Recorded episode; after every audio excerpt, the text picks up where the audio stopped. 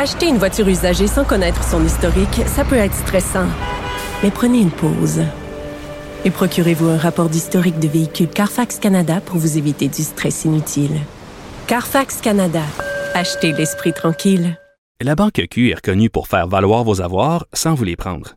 Mais quand vous pensez à votre premier compte bancaire, tu sais, dans le temps à l'école, vous faisiez vos dépôts avec vos scènes dans la petite enveloppe. Hmm, C'était bien beau. Mais avec le temps, ce vieux compte-là vous a coûté des milliers de dollars en frais, puis vous ne faites pas une scène d'intérêt. Avec la banque Q, vous obtenez des intérêts élevés et aucun frais sur vos services bancaires courants. Autrement dit, ça fait pas mal plus de scènes dans votre enveloppe, ça. Banque Q, faites valoir vos avoirs. Visitez banqueq.ca pour en savoir plus. Cube Radio.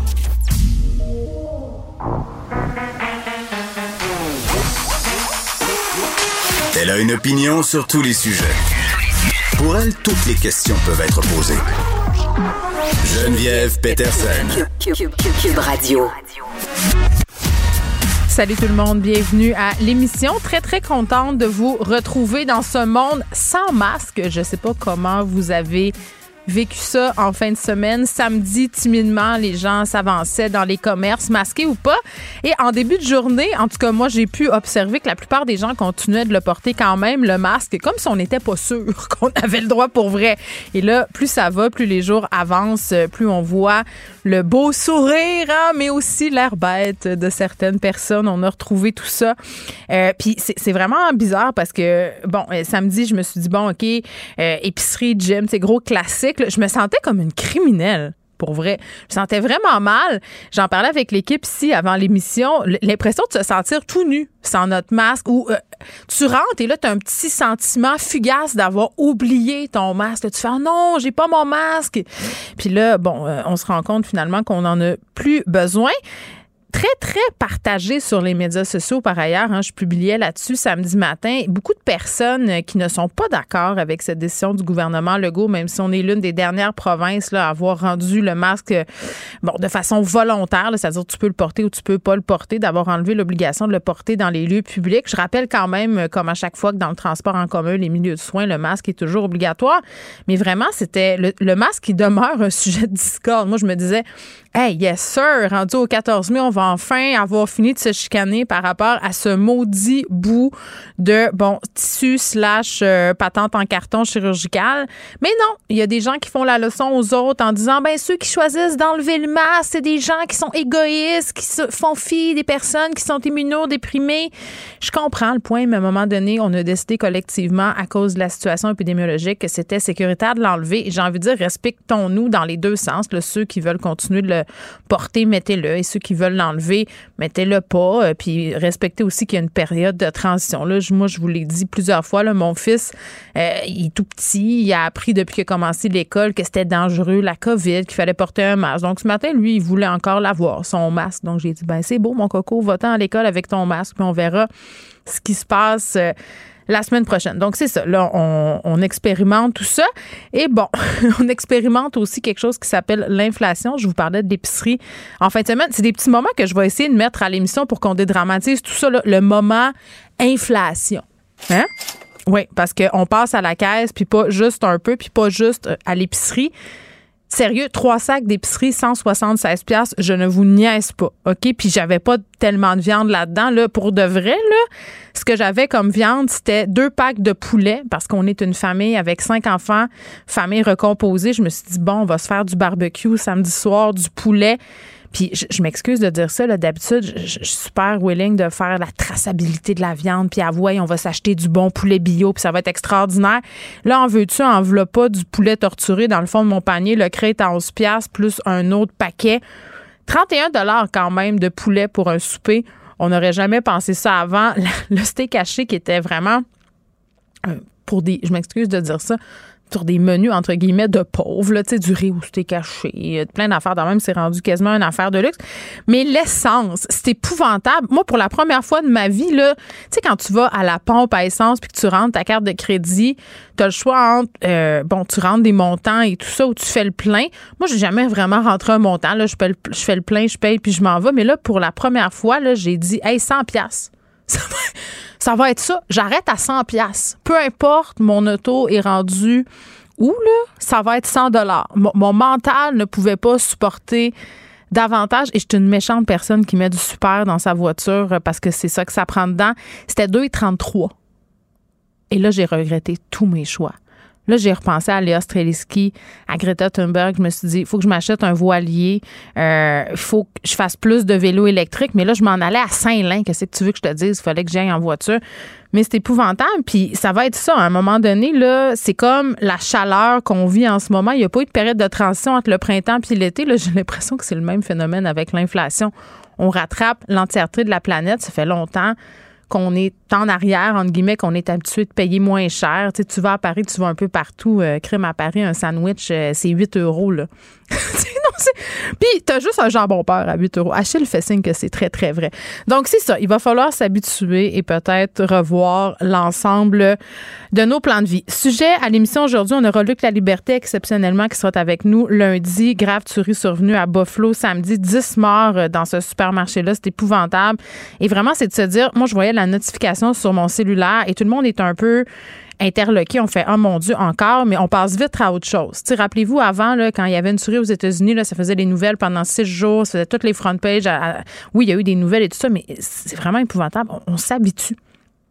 On s'habitue. Et, ce tueur-là, euh, fait un manifeste de 180 pages. C'était quelqu'un qui croyait à la théorie du grand remplacement. C'est quoi, c'est la théorie du grand remplacement? On va vous l'expliquer un peu plus tard à l'émission.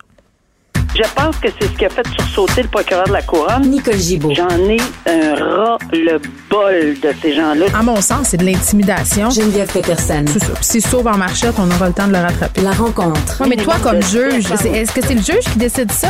Comment ça marche? Oui, oui, oui, oui, oui, oui, oui. C'est le juge. La rencontre Gibault-Peterson. Salut, Nicole. Bonjour, Geneviève. Bon, es-tu allé faire ta vie sans masque en fin de semaine? Oh, pas du tout.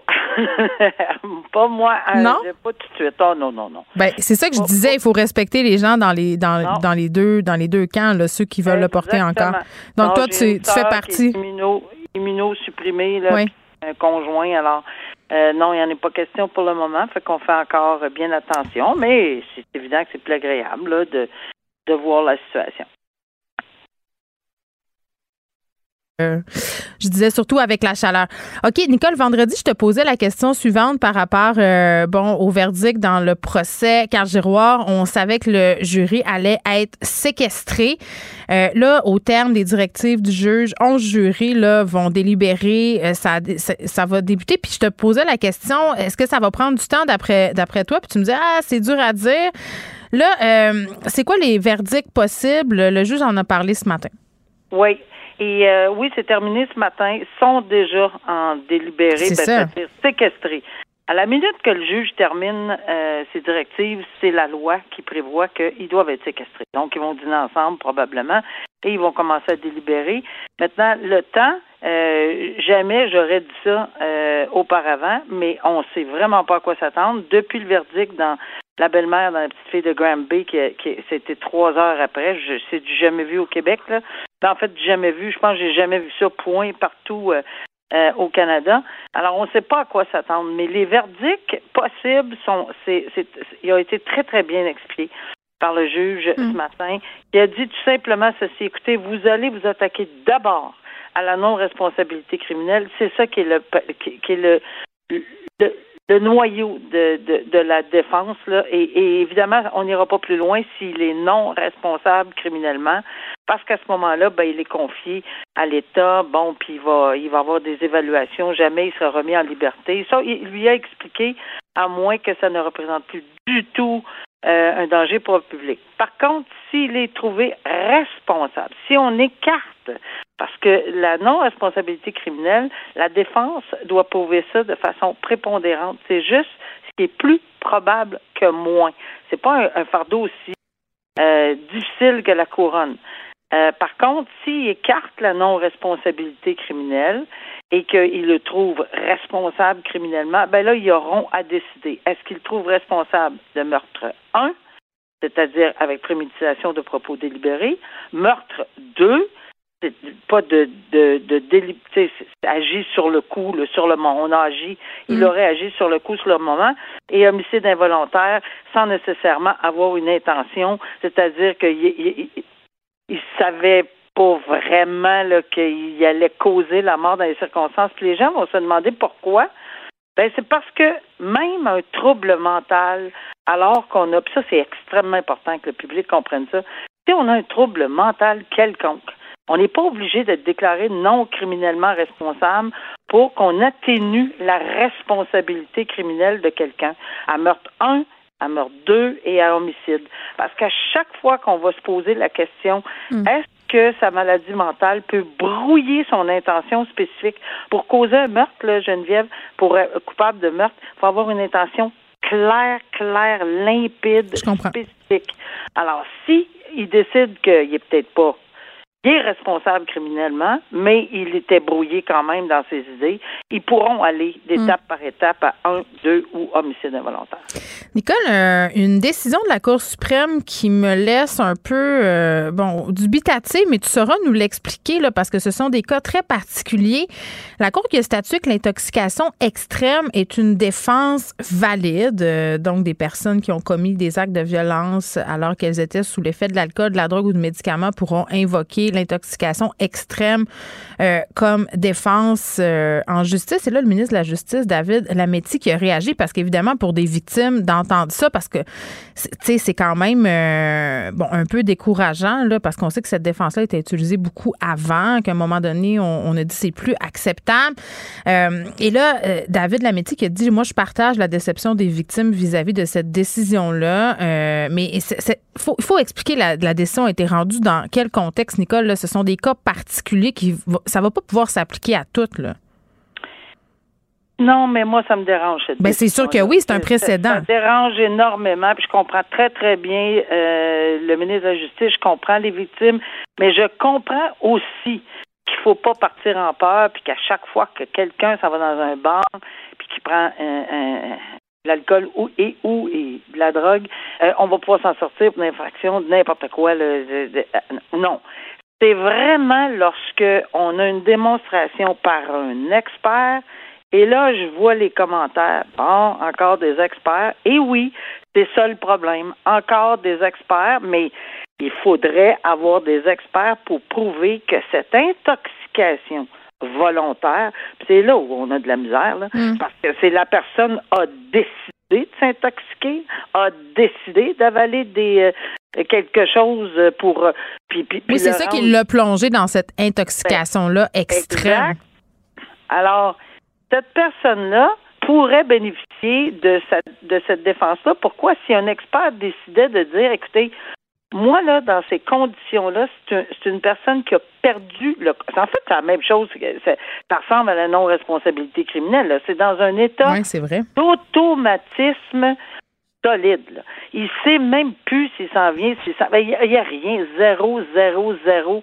Alors, à ce moment-là, la Cour suprême s'inquiète en disant, ben là, on, on peut pas accepter que quelqu'un qui a aucune espèce de, de, de, de raisonnement ou de responsabilité que c'est même pas Mais en même temps, si, si c'est ça. C'est ça parce que si la, la, la question c'est est-ce qu'il était conscient de ce qu'il faisait, est-ce que la drogue a pu pousser à le faire, c'est une chose là, mais tu sais, ce qui a été euh, la Cour suprême, l'affaire sur laquelle elle s'est penchée, c'est quand même assez hallucinant, là, sans faire de mauvais jeu de mots, parce que l'homme en question avait consommé des drogues hallucinogènes et de l'alcool. là. Mais Matthew W. Brown, euh, il a attaqué une jeune femme. Euh, il lui a causé des lésions permanentes. Donc, je me mets à la place de cette victime-là qui se fait dire, ben écoutez, monsieur Brown était tellement intoxiqué qu'il savait pas ce qu'il faisait. OK, mais il l'a quand même fait, Oui, mais c'est. Puis dans l'autre cas, c'est encore pire, il a tué son père. Alors, dans un cas, il y a eu de la violence extrême. Dans l'autre cas, il y a eu un hum, meurtre. c'est quoi? C'est comme une psychose toxique? C'est ce qu'on invoque?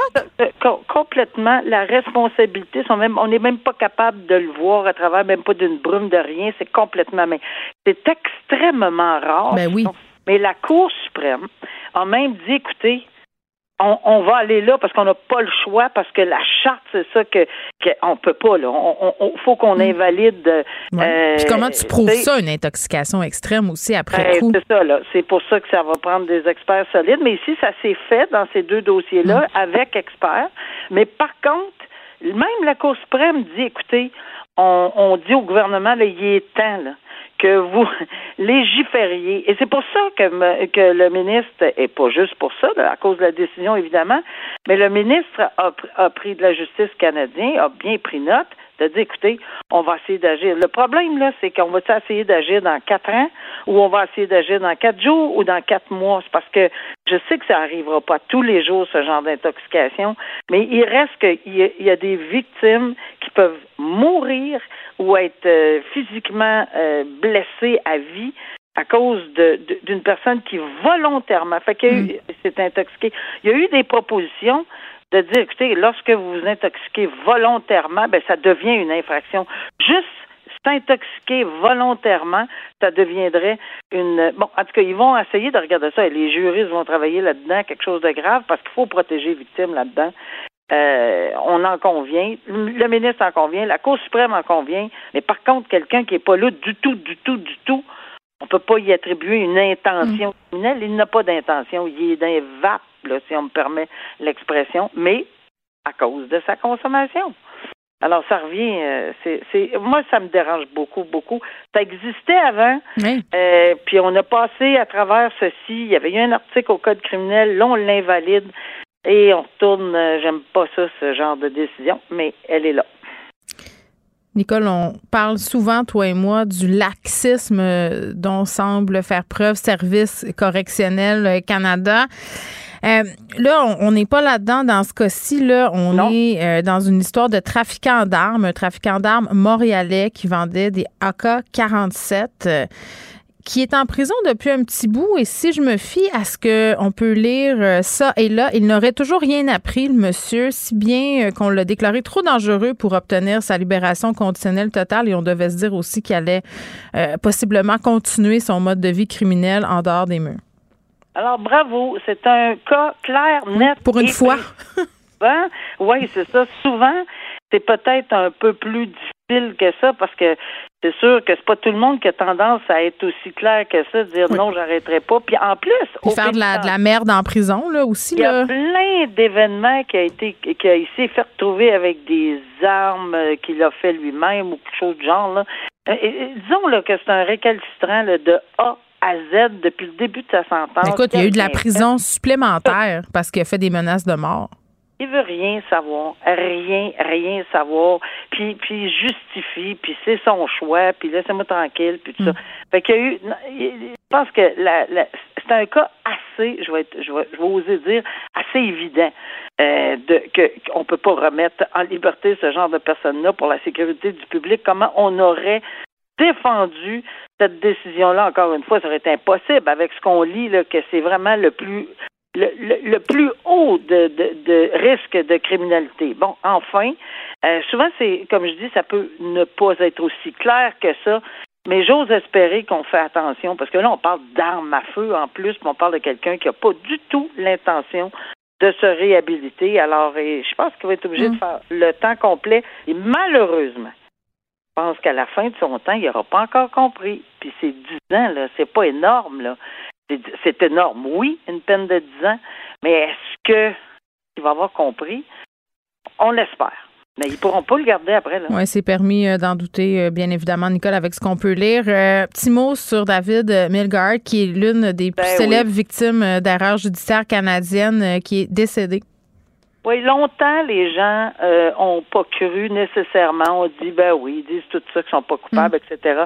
Mais dans ce cas de, de David Milgard que j'avais mm. suivi euh, à la lettre, euh, au jour, et il faut saluer le courage de sa mère qui a tout fait pour y a passé 23 ans en détention. Accusé de viol, de meurtre. Meurtre. Et clairement, c'était pas lui. Puis là, quand on a eu la possibilité de faire des analyses d'ADN euh, parce que de viol, on sait qu'on a fait les analyses de sperme, on s'est clairement rendu compte que c'était pas lui. C'est un autre individu et un dénommé Fisher, je m'en souviens encore comme c'était hier. Et cette personne-là, euh, c'est elle qui, c'est cette personne-là, M. Fisher, qui a commis les actes il a passé 23 ans. Il a 10 millions, mais 10 millions, 23 ans. Ça ne t'ordonne pas tes années, c'est sûr. Ben, il est mort à l'âge de 69 ans, je suis certaine. Mais il a continué à défendre pour les erreurs judiciaires. Bravo. Et euh, je pense que tout le monde, même le ministre de la Justice, a salué son courage. Très bien. Merci, Nicole. À demain. À demain, au revoir. Acheter une voiture usagée, ça peut être stressant, mais prenez une grande respiration. Et imaginez-vous avec un rapport d'historique de véhicule Carfax Canada qui peut vous signaler les accidents antérieurs, les rappels et plus encore. Carfax Canada. Achetez l'esprit tranquille. La Banque Q est reconnue pour faire valoir vos avoirs sans vous les prendre. Mais quand vous pensez à votre premier compte bancaire, tu sais, dans le temps à l'école, vous faisiez vos dépôts avec vos scènes dans la petite enveloppe. Hmm, C'était bien beau. Mais avec le temps, ce vieux compte-là vous a coûté des milliers de dollars en frais, puis vous ne faites pas une scène d'intérêt. Avec la banque Q, vous obtenez des intérêts élevés et aucun frais sur vos services bancaires courants. Autrement dit, ça fait pas mal plus de scènes dans votre enveloppe, ça. Banque Q, faites valoir vos avoirs. Visitez banqueq.ca pour en savoir plus. Geneviève Peterson. Brillante et éloquente, elle expose toutes les facettes de l'actualité. Il y a des gens qui se demandent comment la Russie va réagir aux demandes d'adhésion de la Suède et de la Finlande pour joindre l'OTAN. On sait que la Russie, quand même, qui partage des frontières communes avec ces pays-là. On va se poser la question avec Yann Bro, prof d'études internationales au Collège militaire royal de Saint-Jean. Monsieur Bro, bonjour. Bonjour. Bon, euh, bien des personnes se disent que ces demandes d'adhésion-là sont sensibles pour la Russie. Est-ce que c'est le cas? Et si oui, pourquoi? Elles le sont, mais elles le sont surtout, je dirais, d'un point de vue symbolique. Quand on parle de Finlande, on parle de la Suède, on parle d'États qui étaient déjà non seulement sur le plan économique, mais également sur le plan militaire déjà très intégré avec les autres États de, euh, de l'Alliance, c'est-à-dire qu'il y avait déjà des exercices militaires conjoints qui étaient menés. On en avait vu il y a pas quelque temps euh, dans l'Arctique. Quand on parle d'aide, de soutien militaire à l'Ukraine, la Suède et la Finlande faisaient partie de la liste des États qui avaient transféré des armes létales à l'Ukraine dans les dernières semaines. Donc, c'est pas véritablement un basculement géopolitique dans le sens où il s'agit pas d'États euh, qui avaient été traditionnellement plus près de la Russie, qui là se retrouvaient du côté américain mais plutôt d'un symbole fort de ces États-là qui, pendant la guerre froide, avaient fait le pari d'une neutralité et qui, là, euh, bon, euh, euh, prennent acte, en fait, de l'évolution de l'opinion publique intérieure. Et on a vu dans les dernières semaines une, un appui considérablement plus fort en Finlande, en Suède, pour une adhésion à l'OTAN et les, les, partis politiques, disons, prennent acte de ça et s'engagent maintenant à tenter de formaliser cette, cette relation-là. Oui. C'est fou quand même, c'est comme si on attend que ça chauffe euh, trop, puis là, on se dit, bon, ben ça serait peut-être le temps qu'on fasse partie de la gang. c'est très, très... Oui, il y a un peu de... oui, c'est vrai, hein? C'est un peu curieux parce qu'en, parce qu'en même temps, on se retrouve dans une situation où, militairement, compte tenu de, euh, de, de, l'échec euh, de la campagne militaire russe, dans une situation où on se demande si véritablement la Russie présente un risque ou une menace à la sécurité de la Finlande, de mm. la Suède. ça semble absolument pas le cas. Là. On, les, les, les Russes ont dû revoir à la baisse leurs objectifs militaires. On se demande s'ils vont même être capables de euh, récupérer ou prendre le contrôle des, euh, des deux républiques sécessionnistes mm. du Donbass de l'Oural. Donc, il n'y avait pas non plus de menace immédiate à la sécurité de la Suède ou de la Finlande. Alors, j'y vois plus un, signe qu'une que, polarisation euh, accrue et sur, sur le continent européen. Mm. Et ben, c'est surtout, surtout ça un excellent coup de pub pour, pour M. Biden. je ne sais pas si vous vous souvenez, il y a quelques années, M. Macron parlait de l'OTAN on parlait de, l'état de mort cérébrale. On disait que c'était dépassé. Oui. Absolument, absolument. Et là, ben, de voir euh, un, rapprochement des liens transatlantiques, là, ça, ça, ça, mm. montre le leadership américain qu'on avait cru euh, endommagé par toute une série de choses, incluant mm. la débarque militaire en Afghanistan. Tout ça, maintenant, ça semble plus à la mode euh, de, de, de, s'aligner sur mm. une façon plus proche sur Washington. Donc, à ce niveau-là, c'est oui, je continue ma métaphore euh, des amis, monsieur. Oui. non, mais parce que pendant bien des années, j'ai l'impression qu'au niveau euh, des pays scandinaves, on était un peu pas on mange à tous les râteliers, c'est pas exactement ça, mais justement, vous parliez tantôt d'une certaine neutralité, c'est-à-dire qu'on essaie de s'entendre bien avec tout le monde. Les relations qu'entretenaient la Suède et la Finlande déjà là, avec l'OTAN et avec la Russie, c'était quoi? Ben, écoutez, les choses ont évolué depuis la fin de la guerre froide. Dans le cas de la Suède, ben, mm. c'est une vieille tradition de neutralité qui remonte aux guerres napoléoniennes du 19e siècle. Dans le cas de la Finlande, ben, c'était issu en fait d'un traité. Vous savez que la Finlande avait été attaquée en 1939 par l'URSS.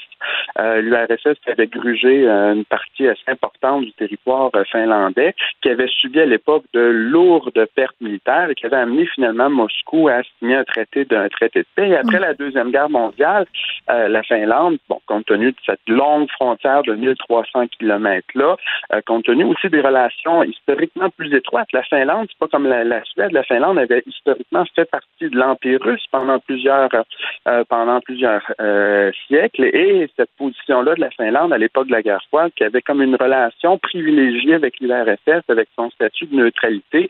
Même, je sais pas si vous vous souvenez, quelques semaines encore, quand on parlait d'une voie de sortie pour l'Ukraine, et on disait si l'Ukraine pouvait seulement renoncer d'adhérer à l'OTAN, et on parlait de la finlandisation de l'Ukraine, c'est-à-dire une espèce de statut d'une ben, Ukraine neutre. Alors là, bonjour la finlandisation de. de mais le président Zelensky s'était montré ouvert à cette euh, à cette perspective-là. Bon, je pense que c'était un peu par, en désespoir de cause, mais tout de même. Ben, en fait, c'était aussi une réalisation qu'il n'y avait aucune euh, possibilité technique euh, d'intégrer euh, l'Ukraine à l'OTAN. D'abord parce qu'il y avait une opposition très forte de la mm. France, de l'Allemagne, et d'autres qui croyaient que ça allait tout simplement précipiter l'escalade des tensions avec la Russie. Donc, ils voyaient quelque chose de mm. prudent, de ne pas ambitionner, d'avoir pour ambition d'inclure dans l'alliance ce que les Russes considèrent être le cœur historique de leur civilisation. alors, psychologiquement, c'est pas du tout la même chose. C'est pour ça que la réaction des Russes actuellement, elle n'est pas, euh, pas dramatique. Oui, ça ne sera pas euh, le nouvel Ukraine, le fait que ces deux pays-là veulent adhérer à l'OTAN.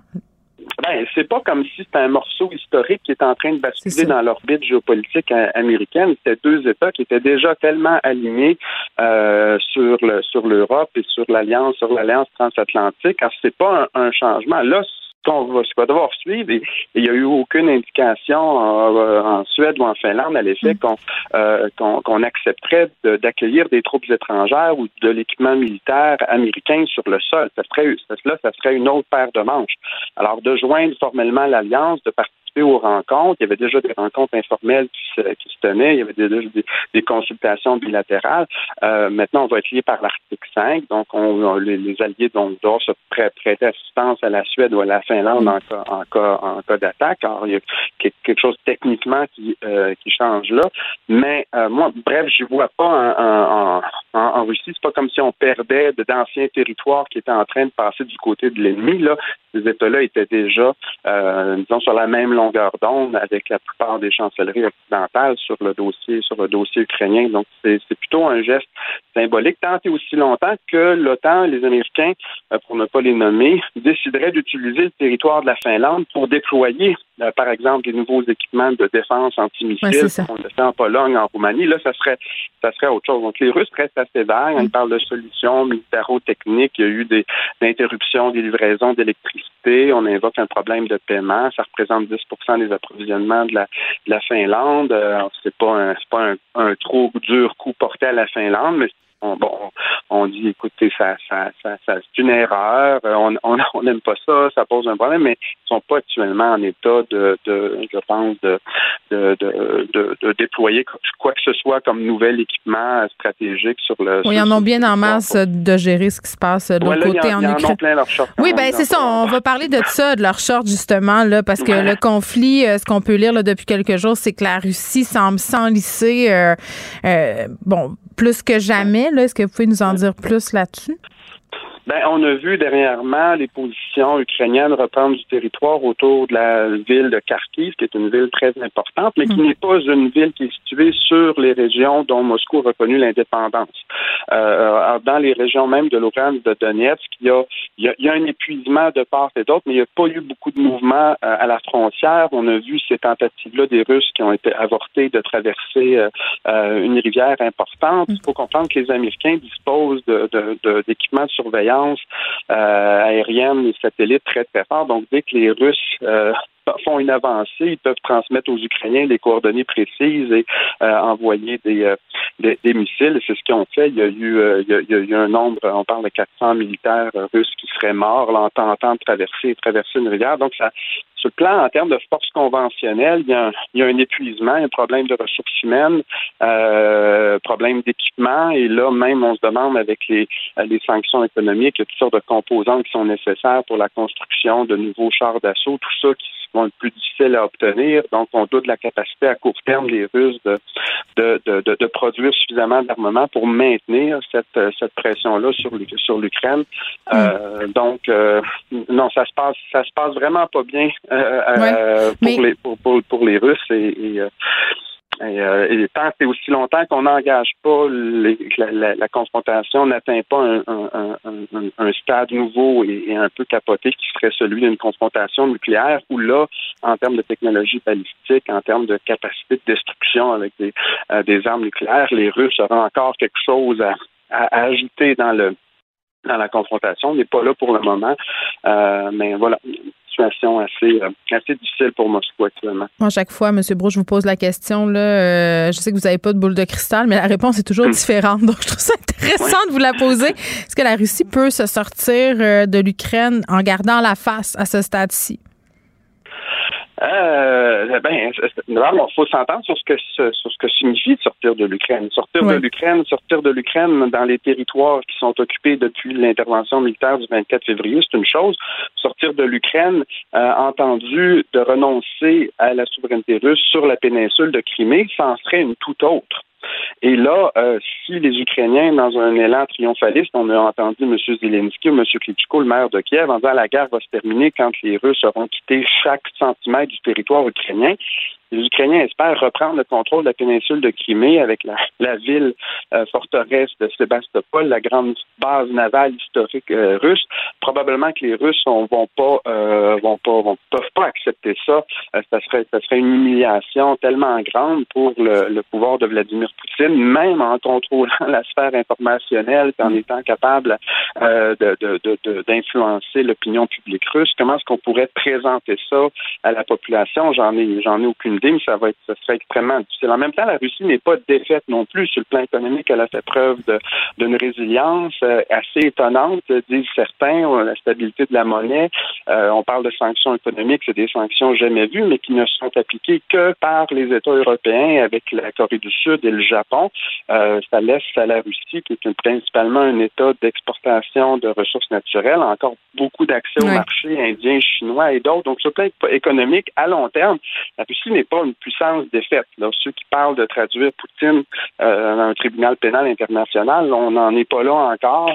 Euh, mais c'est sûr qu'il y a une certaine nervosité euh, dans l'entourage dans l'entourage du président et peut-être que Poutine lui-même commence à, à, regretter peut-être hmm. l'audace de cette, de cette agression-là du 24 février. Ça va être à suivre. Oui, on est rendu le 16 mai quand même. Euh, on n'aurait jamais pensé ça. Yann Bro, merci, qui est prof d'études internationales au Collège militaire royal de Saint-Jean, se demandait comment la Russie allait réagir aux demandes d'adhésion de la Suède et de la Finlande pour joindre l'OTAN.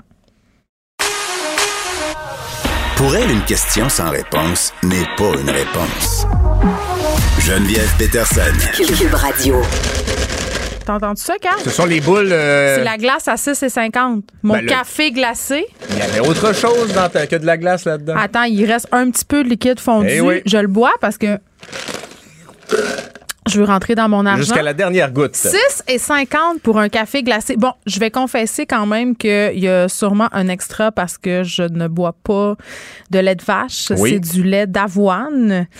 Donc, c'est peut-être plus cher à cause de ça, mais je pense que pour la première fois, là, depuis qu'on parle d'inflation, pas, pas parce que j'ai pris un café puis qui m'a coûté 7 et 2 avec le pourboire en eh passant, eh oui. mais c'est la première fois où c'est partout, où ça me frappe en pleine face, où je me dis, euh, là, mettons, euh, avec mes trois enfants et tout ça, à un moment donné, il va falloir que je commence à faire de sérieux calculs, puis c'est pas une joke. J'ai pas de, de bonnes nouvelles pour toi non plus. mais la question que j'ai, est-ce que ton café était bon d'abord? Il était excellent, mais je vais réduire euh, peut-être ben le nombre de fois où je vais commander ou aller chercher un café glacé. Tu, risques de ne pas avoir le choix, Geneviève, parce que, commençons par ça.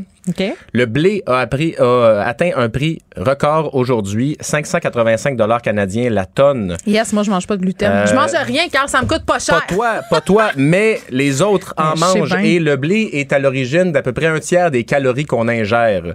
Euh, donc le pain par exemple, c'est pas un super aliment, mais quand tu as ben, trois si c'est un bon pain avec du blé entier, c'est ben très bon, c'est un très bon aliment. C'est aussi un élément qui est capable de remplir le ventre d'un adolescent en pleine croissance. Tu ajoutes une petite tranche de pain quand tu manques de, de fèves ou d'haricots.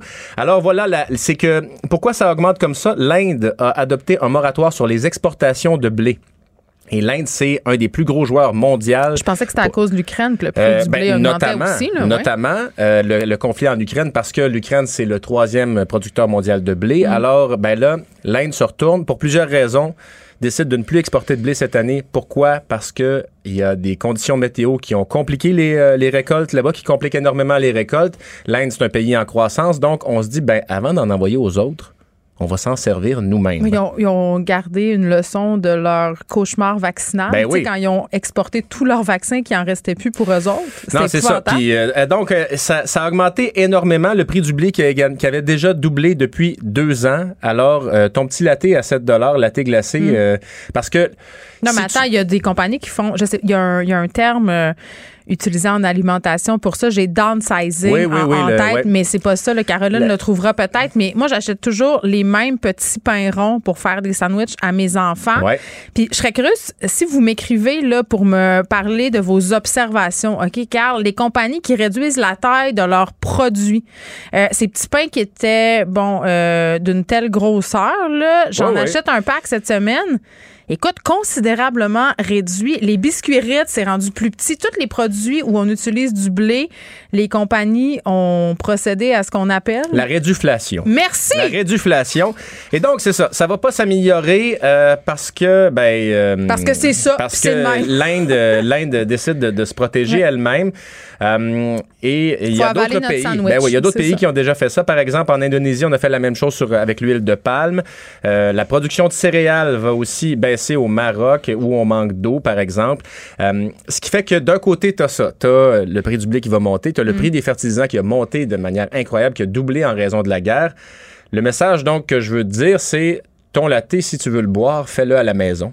Ben, j'en fais à Et la ça va nous forcer à le faire, mais tu sais, ça va nous forcer à revoir encore plus la préparation de, nos aliments. Ben, parce que le prêt à manger va augmenter aussi. Donc, euh, on va se remettre à faire du pain comme au début de pandémie, euh, je pense, Geneviève. le pain, le papier toilette. Ça, ça s'en vient. Alors, ben, ben, voilà, ça, ça augmente. C'est pas rassurant et euh, ça donne envie de regarder les spéciaux encore plus. Alors, le prix du blé qui a atteint un niveau record. Mais c'est tout ce qui me flabbergastait encore plus, c'est que je regardais le prix, le, le prix pardon, des fruits et légumes en fin de semaine à l'épicerie c'est vraiment très, très cher. si tu veux manger des légumes frais, des fruits frais qui goûtent quelque chose aussi, là, euh, moi, par ailleurs, je suis allée à la fruiterie voir si c'était mieux. Puis oui, c'était mieux. Il y avait des spéciaux plus avantageux, tout ça. Donc, des fois, peut-être faire des petits tours dans ces commerces spécialisés-là, c'est une bonne chose.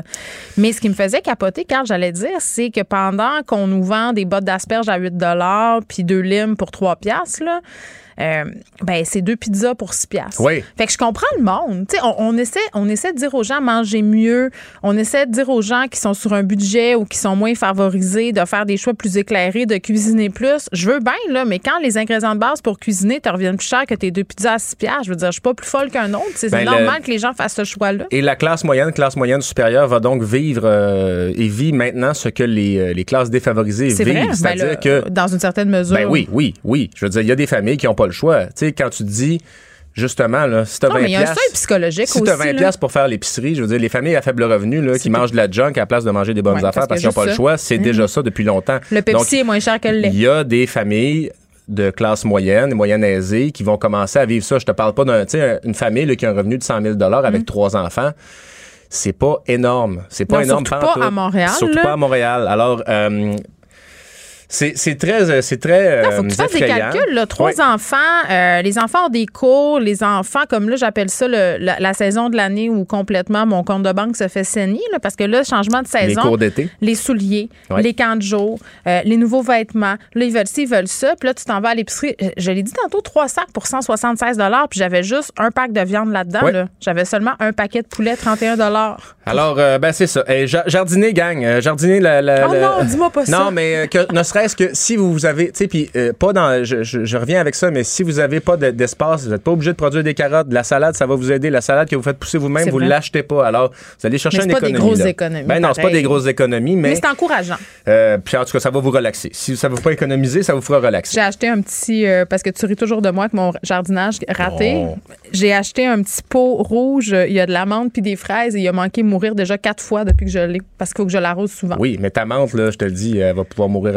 C'est comme du chien C'est un chat, ça a cette vie. Exactement. Bon, parle-moi donc de la guerre de la fumée dans Limoilou. J'aime déjà ça. Oui, on sait que, écoute, le gouvernement du Québec a rehaussé les normes de nickel dans l'air acceptable dernièrement pour les augmenter, euh, pas les baisser, les augmenter. Donc, euh, on a le droit de plus. De plus en avoir. Pourquoi? Pour s'adapter à la pollution actuelle. Ah, OK, nous, on fait pas des gestes. Euh, OK, ouais. Et euh, le quartier Limoilou à Québec est l'un au Canada où la qualité de l'air est la moins bonne.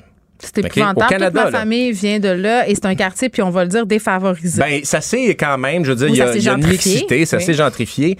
Euh, il n'y a, pas des gens qui travaillent en santé publique à Québec, il n'y en a pas un qui reste à Limoilou. Pourquoi? Parce qu'ils sont conscients de la qualité de l'air là. Et euh, là, il y, a, il y a le conseil de quartier de Lérec, qui est comme Limoilou Nord, là, proche de Charlebourg, qui a fait une demande. On demande aux propriétaires de barbecue au charbon et de fumoir de ne pas utiliser leurs appareils quand il y a des épisodes de smog à Québec.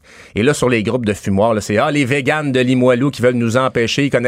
Écoutez, gang, là, on vous demande pas d'arrêter de faire du fumoir ou du barbecue au charbon. On vous demande de ne pas le faire. On, on vous le demande, là quand il y a des épisodes de smog. Ne le faites pas, comme Ne le faites pas. Alors, on n'est pas en train de vous enlever un droit. Puis là, moi, ce qui me fait rire à travers tout ça, c'est que là, c'est la montée de boucliers et tout ce, dans la, la... Ils disent-tu les barteuils? Ah, écoute, dans la communauté de fumoirs, euh, là, c'est tout, il y a des, il y a des crinqués là-dedans. mais je comprends, c'est une. Moi, moi, je cuisine au charbon de bois, puis depuis que je suis déménagée, j'ai laissé tomber, je vais le faire au chalet parce que ça écarte moins le monde, parce qu'en ville, à Montréal, un charbon de bois, faut le dire, là, selon euh, le vent, euh, ben la direction des vents, tu peux faire suer beaucoup de voisins. Mais mon point, c'est justement ça, cette gang-là, il y, y, a du voisin gonflable là-dedans. L'hiver, ils installent leur fumoir dans, un mode de vie, le cabanon. C'est décrinqué. Là, là, ils installent le, le, fumoir dans le cabanon. Ils mettent des hottes de poêle là, pour... Mais non, fait, si tu es capable de faire une hotte de poêle dans ton cabanon l'hiver pour ton, ton barbecue au charbon, ouais. D'après moi, tu es capable de t'installer, faire de quoi pour l'été aussi. Si tu veux vraiment capter ta fumée et vraiment faire ton fumoir, l'être humain est bardé de solutions. Alors, bref, vous allez pouvoir les garder vos fumoirs, le, la gang, c'est juste pendant les épisodes de smog. Puis, tu sais, faire du barbecue pendant le smog dehors, je sais pas si c'est ça l'activité la plus agréable, mais... ça veut dire qu'il fait très chaud, c'est ça que tu veux ben, dire? Oui, puis t'es dans, es dans la fumée, euh, la fumée d'usine, de, d'usine, l'usine de papier, puis, tu sais, l'usine, la poussière du port à Québec. Fait que bon, je comprends pas, c'est ça mon point. Tu n'étais pas un adepte du barbecue? J'adore, je vais m'en acheter un, puis je veux, je veux ah, m'arranger. Ah oui, puis je veux m'arranger pour évacuer ma fumée pour pas que ça, ça énerve Parce que là, tu vas avoir une cour, ben oui, quand tu vas habiter sur ma rue. Mais je me dis juste, c'est ça. Hey, quand même, même tu ferais pas du barbecue là, une journée, là. On non, non, non, non, on est dans un pays libre ah! ici. Moi, je veux vouloir, je veux pouvoir et je veux vouloir. tu comprends-tu la nuance? Je veux vouloir pouvoir faire du barbecue toute l'année sans me préoccuper de l'environnement, puis conduire mon gros pick-up. Puis en fin de semaine, Carl, en passant, il faisait 32 degrés, tu le sais.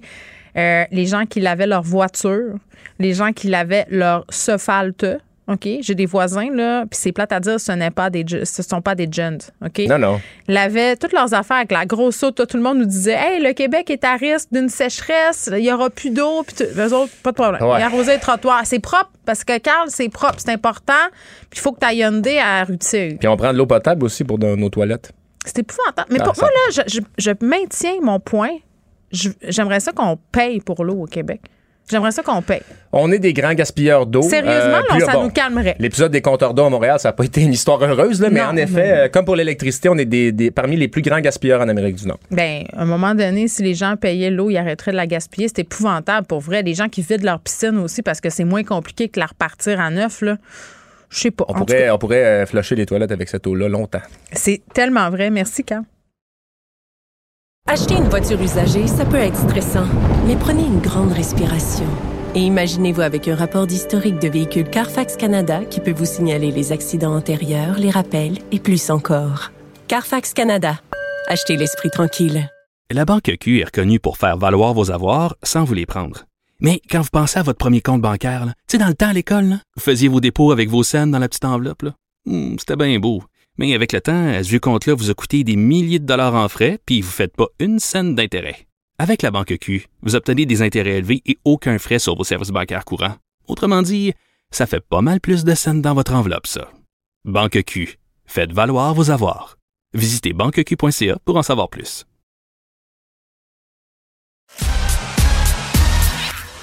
Geneviève Peterson. Elle est aussi passionnée quand elle parle de religion que de littérature. Elle saisit tous les enjeux et en parle ouvertement.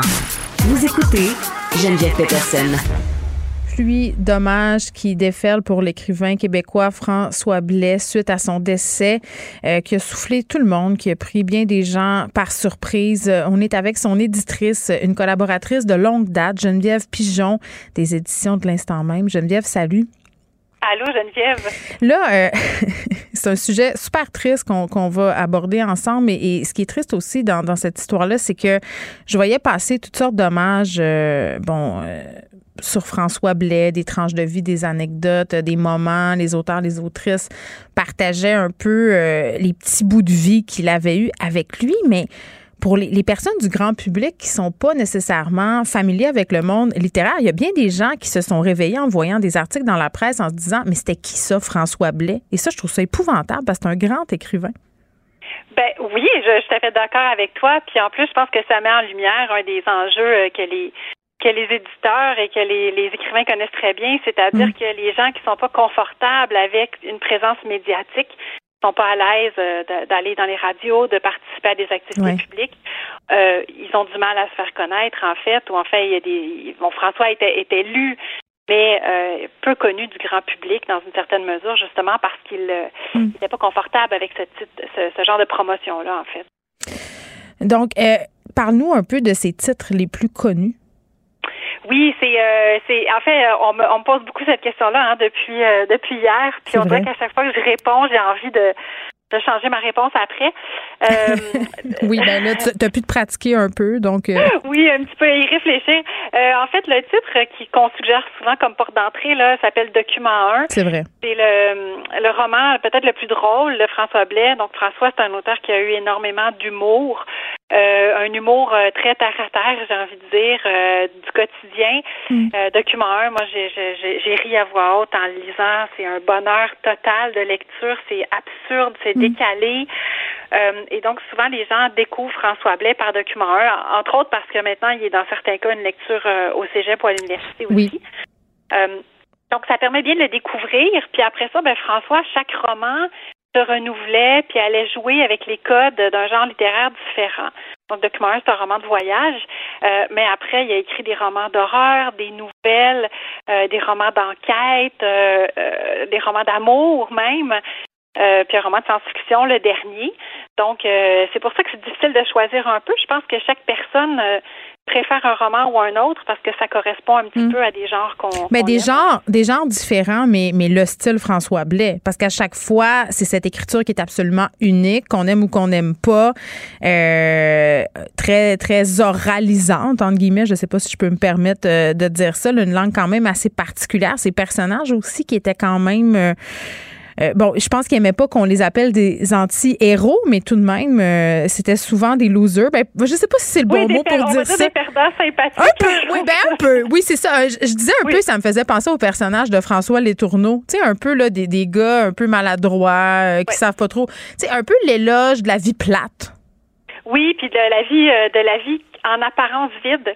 Euh, qui tournent à rien. Donc des gens qui, bon là je pense à certains romans là, mais des, des, des personnages qui travaillent au subway, qui jouent à des jeux vidéo, qui font des soirées de films d'horreur. Tu sais vraiment. mais c'est bien du monde ça qui font ça. Oui, puis en même temps, François ne leur niait pas non plus une énorme curiosité. C'était des personnages qui, qui achetaient en usager des livres de philosophie, euh, qui rêvaient de voyager, de voir le monde, euh, qui étaient qui étaient des qui étaient bons, vraiment mm. fondamentalement bons, donc des humains bons. Euh, fait que je pense que c'est ce qui mm. fait aussi la beauté là, de, de ce qu'a écrit François, c'est ça qu'il a, comme tu dis, une écriture très vive, très euh, très punchée. Euh, des personnages en apparence euh, vraiment insignifiants, mais, vraiment attachés à eux. Mm. Puis donc ça faisait un bel équilibre, je pense. Il y a beaucoup de personnes qui disent que François est un, en quelque sorte un héritier de Régent Ducharme. Je ne sais pas si tu es d'accord avec ça ou si on dit ça seulement parce qu'il était très attaché à sa vie privée, un peu comme euh, Ducharme l'était. Euh, faisais référence tantôt aux écrivains qui veulent pas être médiatisés parce qu'ils aiment pas ça, la game euh, médiatique. mais François Blais non plus n'était pas tellement friand du, du milieu littéraire. Là. bon, dans l'expression assez cliché du terme. Là. Ça, ben, J'hésite à faire la comparaison. Ben, hein? Déjà parce que je pense que euh, je ne sais pas dans quelle mesure, puis là vraiment, je, je dis ça euh, sous toute réserve, je ne mm. sais pas dans quelle mesure François aurait pas aimé euh, participer plus. Il y a juste qu'à un moment donné, il y, a, des personnalités pour qui ça ne convient pas. donc, tu penses qu'il aurait aimé ça? C'est ce que tu dis? Faire faire plus ben, partie? écoute, je pense que oui. Je pense qu'il y a des fois, ou des fois non, des fois oui. Euh, mais ça impose un certain nombre de limites, puis je, je, je sais qu'il les ressentait, ces limites-là, ça c'est sûr. Après, euh, je ne peux pas dire jusqu'à quel point il en était malheureux, là, ça c'est une autre histoire. Mm. Mais euh, donc, tu sais, c'est ça, les gens qui se qui se retirent un peu ou qui vivent, qui sont plus timides et qui vivent un peu retirés, dans certains cas, ça jusqu'où ça relève d'un choix ou d'une espèce d'obligation. c'est pour ça que la comparaison avec Régent Ducharme, je je la, je la prends, puis j'en prends, puis j'en laisse, disons. Ben, ben, je pense qu'on est à la même place, Geneviève. Une chose que j'ai trouvée malheureuse, c'est que des gens ont publié la nouvelle de son décès avant que ce soit confirmé. Euh, oui. Euh, oui. Excuse-moi, je ris, là, mais c'est vraiment un rire parce que, oui, effectivement, je, je, moi, je, en ce qui me concerne personnellement, j'avais parlé avec la famille, puis il n'y avait pas de plan de match. Là. Je veux dire, on s'entend, on n'est pas à Hollywood, on n'a pas des agents. J'avais décidé d'attendre que la famille puisse elle-même euh, contacter ses proches et tout ça. Puis ben finalement, ça s'est bruité sur les réseaux sociaux, puis après ça, ça s'est emballé euh, à une vitesse foudroyante. Bon, on est en 2022, il y, a des réseaux sociaux. Euh, je pense que nulle part personne n'a voulu mal faire. Mm. je pense qu'on a tous et toutes une petite leçon à retenir, c'est-à-dire que je pense qu'il y a des choses qui nous appartiennent pas. Dans ce cas-là, je pense que ça, ça appartient à la famille aussi de, devoir vivre euh, cette épreuve-là. Ben oui, puis dans, dans je suis d'accord avec toi. Tu sais, il y avait quelque chose du malaise euh, dans la façon dont la nouvelle un peu s'est répandue très très rapidement, sans égard pour les gens qui l'aimaient finalement. Puis en même temps, je peux comprendre des gens qui étaient très très touchés par cette mort-là, qui avait envie de partager un moment, euh, comme je le disais là au, début de, l'entrevue, un, moment qu'il avait ou qu'elle avait vécu avec cet auteur-là qui semblait être beaucoup dans la transmission. Là, avait l'air de, de, coacher souvent des jeunes écrivains, euh, des autrices. Et, et, tout ça, euh, cette idée de ramener ça à soi, c'est un peu maladroit, mais en même temps, je la comprends, cette impulsion-là. De oui, je la comprends aussi. Puis honnêtement, je, me mets aussi à la place des gens qui ont voulu, euh, qui ont appris ça, puis qui ont, reçu, voulu le partager. Ils vont pas aller appeler la famille pour demander la permission. Tu sais. Fait que c'est un peu ça le paradoxe là aussi. Je suis d'accord avec toi là. C'est pour ça que je mm. dis que je pense que personne n'a voulu mal faire. Puis effectivement, comme François, c'était quelqu'un de très timide. Il y avait beaucoup d'échanges avec des gens de façon très très, j'allais dire intime, là, mais. Par courriel, euh, beaucoup d'épistolaires. C'est ça, des petites rencontres dans les salons du livre. C'est très personnel, il les bruitait pas, fait que ça fait, ça fait des centaines de personnes, on dirait, qui ont des petites choses à raconter mm. très, très belles sur leur rencontre avec François. Fait que ça fait, ça fait un bel écho en même temps. Ben, moi, j'ai aimé ça, lire ces rencontres-là, parce que j'avais un peu l'impression de le connaître mieux. Oui, effectivement, ben oui. Ben oui, tout ça, c'est dissimulé jusque-là. Hein. Ben c'est ça, là, parce que dans la note euh, que vous avez publiée chez l'instant même, Geneviève, vous parlez euh, du fait qu'il a choisi de mettre fin à, ses jours. Euh, n'ayons pas peur des mots. Je me demandais même si j'allais en parler, mais je pense que c'est important là, de le dire. Il est question de suicide, puis vraiment sans rentrer dans les détails de sa vie privée parce que ça lui appartient, puis ça appartient à sa famille aussi. Euh, est-ce que, parce que tu as travaillé longtemps avec lui, est-ce que tu avais l'impression que François Blais, était quelqu'un de souffrant? Est-ce que la pandémie a un rôle à jouer là-dedans? Parce qu'on sait que ça a exacerbé les problèmes de santé mentale de plusieurs, euh, que beaucoup de gens ont vécu de l'isolement, là. Ouais, ben c'est ça. Là, là, en fait, je peux juste répondre en mon nom personnel. Mais euh, en fait, non. C'est sûr qu'en même temps, on a des échanges où euh, on va parler de, de, littérature, on va parler de, de nos chiens, on va, parler. Oui, parce qu'il aimait beaucoup les, les animaux. C'est ça. Ouais. Euh, fait qu'effectivement, là, je peux pas te, je, je, moi, je peux pas te dire que ça a été un sujet ou même un enjeu qui a Toi, t'as jamais, t'as jamais vu, euh, t'as jamais vu ça. Là. Non, non, mais j'aurais jamais été assez proche, je pense, de toute façon, là, pour pouvoir euh, hmm. identifier quoi que ce soit. Euh, mais ceci étant dit, je pense que tu as raison d'en parler dans la mesure où euh, où ça, ça reste un sujet tabou, c'est un sujet dont on a du mal à parler. Mm. Oui, puis tu veux pas non plus, oui, puis tu veux pas non plus dire, on, sait rien, puis je veux dire, on veut pas présumer de rien et tout ça. Tout ce qu'on sait, c'est que c'est le choix qu'il a fait, euh, puis que ça doit être terrible pour ses proches. Mais moi, je trouve que c'est important qu'on qu'on le dise pour les gens qui seraient peut-être en détresse et qui, ça, leur donnerait peut-être l'impulsion d'aller se faire aider ou de, de dire, écoutons, c'est vrai que je vais pas bien ou de voir que des gens qui admirent qui pouvaient avoir ces problèmes-là. C'est pour ça que je trouve important de le dire, en fait. Absolument, puis de nommer la détresse, là, tu as choisi le bon mot. Moi, c'est ça qui me hante, euh, je vais te le dire, là, depuis ben, quelques jours, là, oui. que je, je, je, sens cette espèce de gouffre-là, puis je me dis, mais, quelle détresse, quelle tristesse. Parce que tu as travaillé longtemps avec lui, là. Ben, depuis 2006, depuis son premier roman.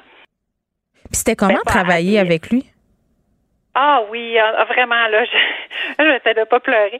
Euh, oui, oui, ben, je pense que je comprends, euh, si tu pleures, là, ça vient d'arriver. Oui, c'est quelqu'un où ça a été quelqu'un d'une très, très grande douceur, euh, d'une très, très grande gentillesse, d'une générosité incroyable, mm. avec qui on pouvait discuter vraiment de tout et de rien. Euh, et, et qu'on sentait euh, ben, content de nous voir, en fait. Là, mm. donc, toujours des super bons échanges. Euh, c'est vraiment, ça a été un plaisir de travailler avec François. à tous les égards. Est-ce que c'est vrai qu'il envoyait beaucoup ses courriels à sa maison d'édition le matin? Parce que moi, j'ai appris qu'il était concierge de nuit. Je savais pas depuis longtemps. Oui. c'est euh, particulier, ça aussi. Ben oui, c'est oui, c'est ça. Ben je pense que ça lui plaisait comme rythme de vie. Hein. Ça revient à notre notre notre représentation. Oui, très l'honneur aussi là. T'es la nuit, t'es tout seul, euh, donc ça peut-être lui convenait. Oui, c'est ça. Il voyait pas trop de monde, juste un petit peu, je pense ça lui permettait d'écrire euh, puis de faire des choses dans le jour. Euh, oui, puis bon, c'est quelqu'un qui écrivait des très très beaux courriels, très drôles toujours en fait aussi. Oui. Ouais. Explique-moi en terminant pourquoi François Blais a été puis va continuer d'être important pour la littérature québécoise? Parce que moi je s'il y a un but de, de, de cette entrevue, c'est de le faire connaître et que les gens aient envie d'aller lire ses livres. Il y a quelque chose d'incroyablement décomplexé, je trouve, dans l'écriture de François. Il y, a, un côté un peu euh, euh, comme un ado qui fonce là, euh, puis qui ah, moi, c'est ça que j'ai envie de faire, là, puis il va, alors que c'est pas ça, tu sais, c'était pas un ado du tout. Mm. Mais il a osé, avec son style à lui, aller ébranler des espèces de certitudes, aller manipuler les codes du genre.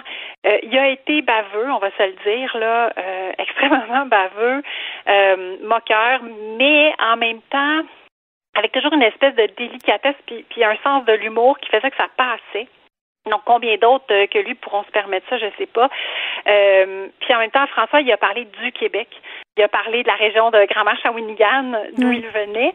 Euh, il a mis sur vraiment, il a mis sur la carte euh, des villes, des villages, des noms de rues, des, des commerces, des restaurants, des écoles dont jamais personne n'avait entendu parler, sauf ceux qui, qui vivaient là. Et tout à coup, il a rendu ça universel. Euh, ce qui fait que moi j'ai lu, euh, si on lit la classe de Madame Valérie ou si on lit tous les romans qui se passent à grand-mère, écoute, jamais dans ma vie, Geneviève, j'aurais entendu parler de la rue principale de grand-mère, tu sais. Hmm. Mais là, j'y étais avec lui. Fait qu'on a parcouru des régions du Québec avec lui que personne, dont personne ne parlait finalement, puis il les a hmm. rendues intéressantes.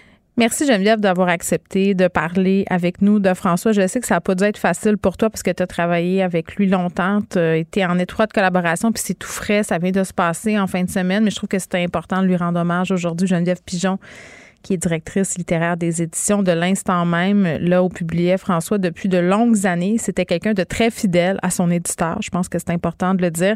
Merci Geneviève. Merci Geneviève. François Blais qui est décédé dans la nuit de vendredi à samedi, c'était en Mauricie. Il avait 49 ans. Acheter une voiture usagée, ça peut être stressant, mais prenez une grande respiration. Et imaginez-vous avec un rapport d'historique de véhicule Carfax Canada qui peut vous signaler les accidents antérieurs, les rappels et plus encore. Carfax Canada. Achetez l'esprit tranquille. La Banque Q est reconnue pour faire valoir vos avoirs sans vous les prendre. Mais quand vous pensez à votre premier compte bancaire, tu sais, dans le temps à l'école, vous faisiez vos dépôts avec vos scènes dans la petite enveloppe. Hmm, c'était bien beau. Mais avec le temps, ce vieux compte-là vous a coûté des milliers de dollars en frais, puis vous ne faites pas une scène d'intérêt. Avec la banque Q, vous obtenez des intérêts élevés et aucun frais sur vos services bancaires courants.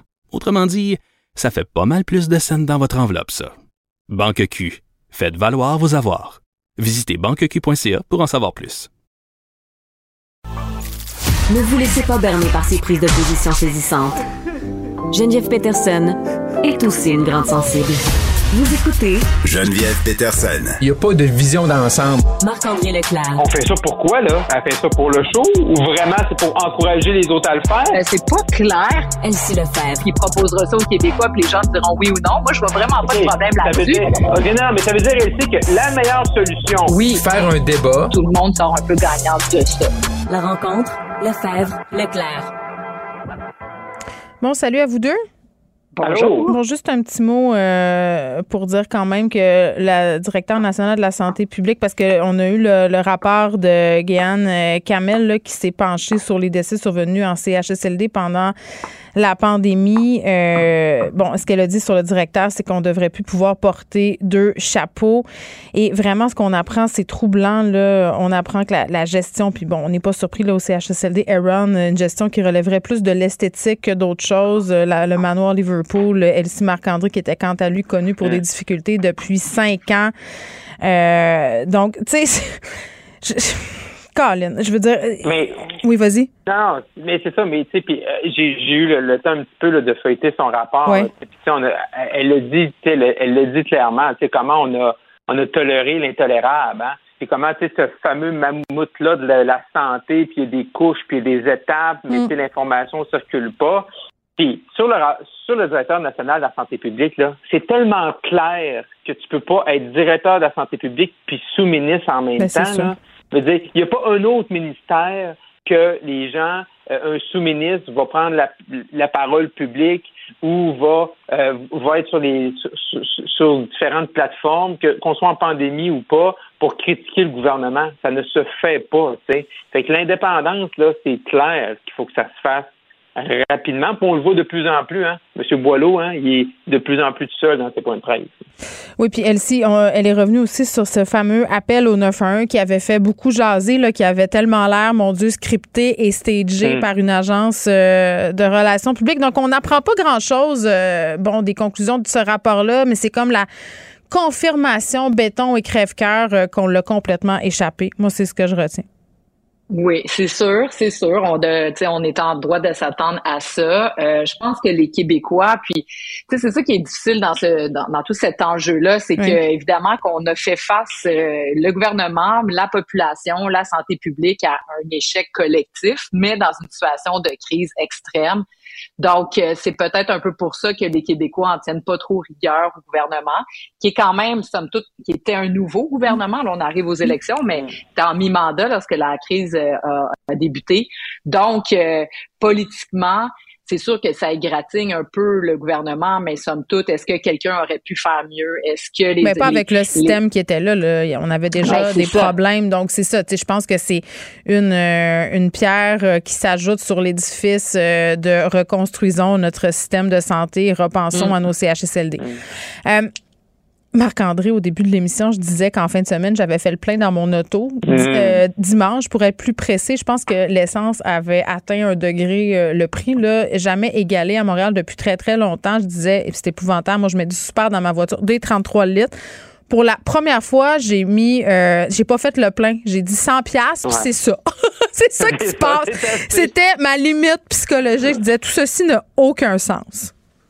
Ouais, puis là, euh, et là, hier, en même temps, tu avais le, chef du Parti québécois, Paul Saint-Pierre Fermondon, qui est sorti l'idée hein, de plafonner le prix là, de, du litre d'essence régulier à 1,60 Et là, euh, j'ai fait différentes entrevues de M. Saint-Pierre Fermondon. Tu sais, sur, sur papier, c'est le fun. C'était, tu dis, OK, parfait. Moi aussi, j'aimerais ça que ce soit plafonné. Mm. Euh, je trouve ça intéressant que, bon, les partis politiques, on voit hein, comment euh, pour faire pour fermer la parenthèse de la santé, puis je suis d'accord avec toi ici, là, sur, sur la pandémie, là, les Québécois ont tout oublié, ont tout pardonné à la CAQ, peu importe ce qu'on va apprendre dans le rapport d'aujourd'hui ou peu importe mm. s'il y avait une vraie commission, les gens ont pardonné. Mais euh, je pense que l'économie, l'inflation, le pouvoir d'achat est un meilleur, meilleur terrain de jeu pour l'ensemble des partis politiques et surtout pour les partis d'opposition, parce que justement, peux proposer quelque chose, puis tu peux amener un mm. débat. Fait que ça, c'est intéressant. C'est juste que sur le 1,60 de M. Saint-Pierre Permondon et du PQ, c'est comment tu l'appliques. C'est comment, là, bon, il fait des références à la France, mais la référence de côté, il, redonne des redevances là, aux grandes pétrolières. Est-ce qu'on va aller là aussi? Mais c'est parce que si c'est 1,60, le gouvernement doit compenser aux pétrolières. Je veux dire, ben, à quel point c'est ridicule. C'est un peu ça, parce que présentement, il y a un marché pour le pétrole, puis il y a des, il y a des États, il y a des provinces, il y a des pays qui vont l'acheter, l'essence, à 2,30, à 2,50. Même si nous, nous, ici, on dit qu'on le vend à 1,60, ben ils vont dire OK le Québec arrangez-vous. Hmm. mais, nous, autres, on, c'est pas, de dire c'est pas de dire qu'il était temps qu'on se mette au même diapason qu'ailleurs il y a bien des gens qui pensent ça que si on payait l'essence euh, le, juste prix on serait beaucoup moins dépendant au pétrole on prendrait beaucoup moins notre voiture. Donc ultimement c'est une bonne chose que l'essence euh, soit chère elle-ci oui, effectivement, c'est sûr que ça fait questionner les gens sur leurs habitudes. Donc, certainement qu'il y a des gens qui vont vouloir euh, bon acheter une voiture électrique ou peut-être utiliser davantage leur vélo, la marche. Oui, c'est ça. Donc, c'est sûr, d'un point de vue environnemental, de consommation euh, d'énergie, ça peut avoir un impact certainement. Mais en même temps, le problème, c'est que là, c'est drastique. Donc, mm. les gens peuvent pas changer leurs habitudes du jour au lendemain. Ça fait augmenter le, le, prix de tout aussi. Là. Ben exactement sur la chaîne d'approvisionnement. Mais l'enjeu, je pense, c'est sûr qu'aujourd'hui, bon, euh, tu sais, c'est reçu euh, la proposition de Paul Saint-Pierre Plamondon comme mon Dieu, on pourra pas faire ça, etc. Mais moi, je trouve que ça a le, mérite de mettre sur la table certains faits, puis de dire, ok, est-ce qu'on va rester comme ça à la merci des pétrolières qui engrangent, qui engrangent des profits faramineux et jamais vus là, à l'heure actuelle? Donc, oui, la guerre en Ukraine, etc., c'est toujours euh, les, les, causes évoquées de mais on se rend compte que, ben en fait, c'est qu'il engrange simplement des profits. Et dans la perspective québécoise, c'est peut-être difficile de le faire juste le Québec, mais si le Canada adoptait une politique comme celle-là, parce que mine de rien, on nous dit que le Canada est un grand producteur de pétrole. On est le quatrième producteur de mm. pétrole au monde. Donc, il y aurait peut-être moyen, ceci dit, d'avoir une réflexion euh, pan-canadienne sur cette question-là pour dire, euh, parce qu'à un moment donné, c'est des, c'est des oligopoles, tu sais, donc ils ont, ils ont, le monopole de euh, de, de, ça. Donc, nous, au Québec, par exemple, sur l'électricité, ben, il y a des maximums parce que, bon, on le produit chez nous. Donc, si on produit le, pétrole canadien, est-ce qu'on pourrait aussi se doter de ça? Je pense qu'il ne faut pas nécessairement exclure ces options-là. Mais c'est un débat complexe. Oui, oui, ouais, mais un parti comme le Parti québécois, puis la majorité des partis au Québec, c'est qu'on ne veut pas exploiter ici. Oui, c'est vrai que le Canada, on est, on est un, gros pays qui produit du pétrole, mais on ne veut plus d'expansion, on ne veut pas l'exploiter. Mais en même temps, on dit, ben là, ces gens-là font des revenus. On a sorti tout, tout, tout ce qui est caisse de placement, tout ça, l'investissement plus là-dedans. On veut pas, on veut pas parce qu'on veut pas aider l'industrie, mais on pourrait en profiter également d'avoir les retours aujourd'hui sur notre investissement. Puis d'un autre côté, oui, c'est vrai que c'est présentement, on veut bien. Moi, je veux bien acheter un véhicule électrique, mais ça prend combien de temps d'en avoir un? Et à quel coût présentement? Ben, deux ans. je vous l'ai dit l'autre fois, je voulais me mettre sur une ben liste pour un constructeur en particulier. Le gars rit de moi au téléphone. Il a dit, madame. puis en même temps, tu lis sur les sites internet, les, les, tu vas sur le guide de l'auto ou les trucs du genre, puis tu sais, c'est marqué que quand tu reçois ton auto est déjà dépassé, tu sais, ton auto électrique, ça tente plus ou moins. Ben, ah, ben c'est sûr que c'est un enjeu, ouais. Vas-y, mais, mais, mais, mais, la... Il va falloir sortir le sifflet. énergétique, oui, je veux juste conclure sur mon point. Est-ce que la transition énergétique, elle va se faire, mais on peut, faut pas penser qu'on va faire ça en six mois, tu sais. c'est pour ça que du pétrole à un prix acceptable. On en a mm. encore besoin au bout de temps. Le temps qu'on justement qu'on est capable de faire ça, que les batteries soient plus performantes. Puis ça, il faut continuer là-dedans. Ça, ça, ça, je suis pas contre ça. Mais je veux dire, c'est pas vrai que demain matin, on peut tous acheter un char électrique. C'est pas, pas, réaliste parce que tu vois, tu vois Geneviève, tu, tu peux même pas être sur une liste d'attente, effectivement. Oui, mais à un moment donné, il va falloir. Oui, mais il va falloir qu'on se dote de, lois, de cadres législatifs qui vont faire en sorte d'être capables de forcer les constructeurs à amener des voitures ici au Canada. Parce que l'enjeu, c'est que le Canada a pas mis de, de, de, de quotas, si on veut, sur le nombre de voitures euh, à essence versus électrique, comme il y a dans d'autres pays, ce qui fait en sorte que les producteurs sont obligés d'acheminer des voitures dans certains pays plutôt que d'autres marchés parce que euh, ils ont des quotas à respecter. Donc, euh, une portion d'auto électrique versus thermique à essence. Donc, euh, c'est un enjeu plus global, puis on peut pas non plus rester à la merci comme ça des entreprises pétrolières, puis juste se croiser les doigts en disant ben on peut pas rien faire. C'est pas vrai qu'on peut pas rien faire. Il y a quand même certaines choses qu'on peut mettre en place, puis il va falloir qu'on réfléchisse vraiment rapidement. Puis sur l'enjeu que Marc-André soulève sur le, Québec, par exemple, qui veut pas le, le développement de l'industrie pétrolière, ben peut-être que justement, tu peut avoir des discussions sur euh, si on en est gagnant collectivement, puis qu'on peut, tu sais, que les pétrolières ou les, les provinces qui développent le pétrole acceptent euh, certaines contraintes qui vont permettre ben, de, de rééquilibrer la chose, ben, peut-être qu'il peut y avoir des nouveaux dialogues possibles sur ces choses-là. Mais bref, c'est compliqué. Puis à l'heure actuelle, on dirait pas que nos élus veulent, euh, veulent toucher à ça, mais à un moment donné, c'est pas juste de mm. diminuer la taxe sur l'essence qui va être une solution, là, parce qu'on sait très bien que le champ fiscal va être occupé par les pétrolières qui vont faire encore plus de profit. Ça, ouais, mais on, devrait notre argent. On devrait l'essayer. Ben, on l'a fait. On l'a déjà fait au Québec, ça. Ouais, ouais, mais ça, ouais, mais c'est parce qu'ailleurs, ils le font, puis eux, c'est pas comme ça, puis nous, il faudrait pas l'essayer parce qu'on pense que les pétrolières vont aller combler ça. Ben, essayons-le. Au moins, au moins, le gouvernement pourrait dire j'ai fait de quoi. Ouais, mais ils sont bien mieux d'engranger les profits sur la taxe à l'essence puis de redistribuer cet argent-là plutôt que prendre le risque que ça soit des multinationales euh, euh, qui, qui, qui, engrangent tout ça. Ben, clairement, ça va demeurer un enjeu euh, jusqu'à l'élection. Ah oui, ça c'est clair. Dominique Anglade et la loi 96, puis on la voyait tantôt avec son t-shirt rouge jeunes libéraux et en fin de semaine, beaucoup de cette image-là circulait sur les médias sociaux. Les gens disaient les libéraux qui portent ce chandail-là ne sont pas si jeunes. Ça m'a fait sourciller. Oui. tu touches un très bon point. Ben, mm. Dominique Anglade euh, prend une prise de position euh, risquée à l'aube des élections ben de, se, de se coller aux plus radicaux des défenseurs euh, de la langue anglaise et ceux qui agitent les épouvantails comme quoi tu un génocide culturel, que les c'est de la discrimination, etc. Je m'excuse là, mais il y a personne qui peut croire qu'au Québec, la communauté anglophone est menacée. Puis en lien avec les cours d'anglais qui sont qui seront dorénavant obligatoires, je comprends pas. Là, je relisais justement les critères pour avoir un deck en français au Québec. Puis on a deux cours d'anglais obligatoires. Tu veux dire les cours de français obligatoires pour les anglophones?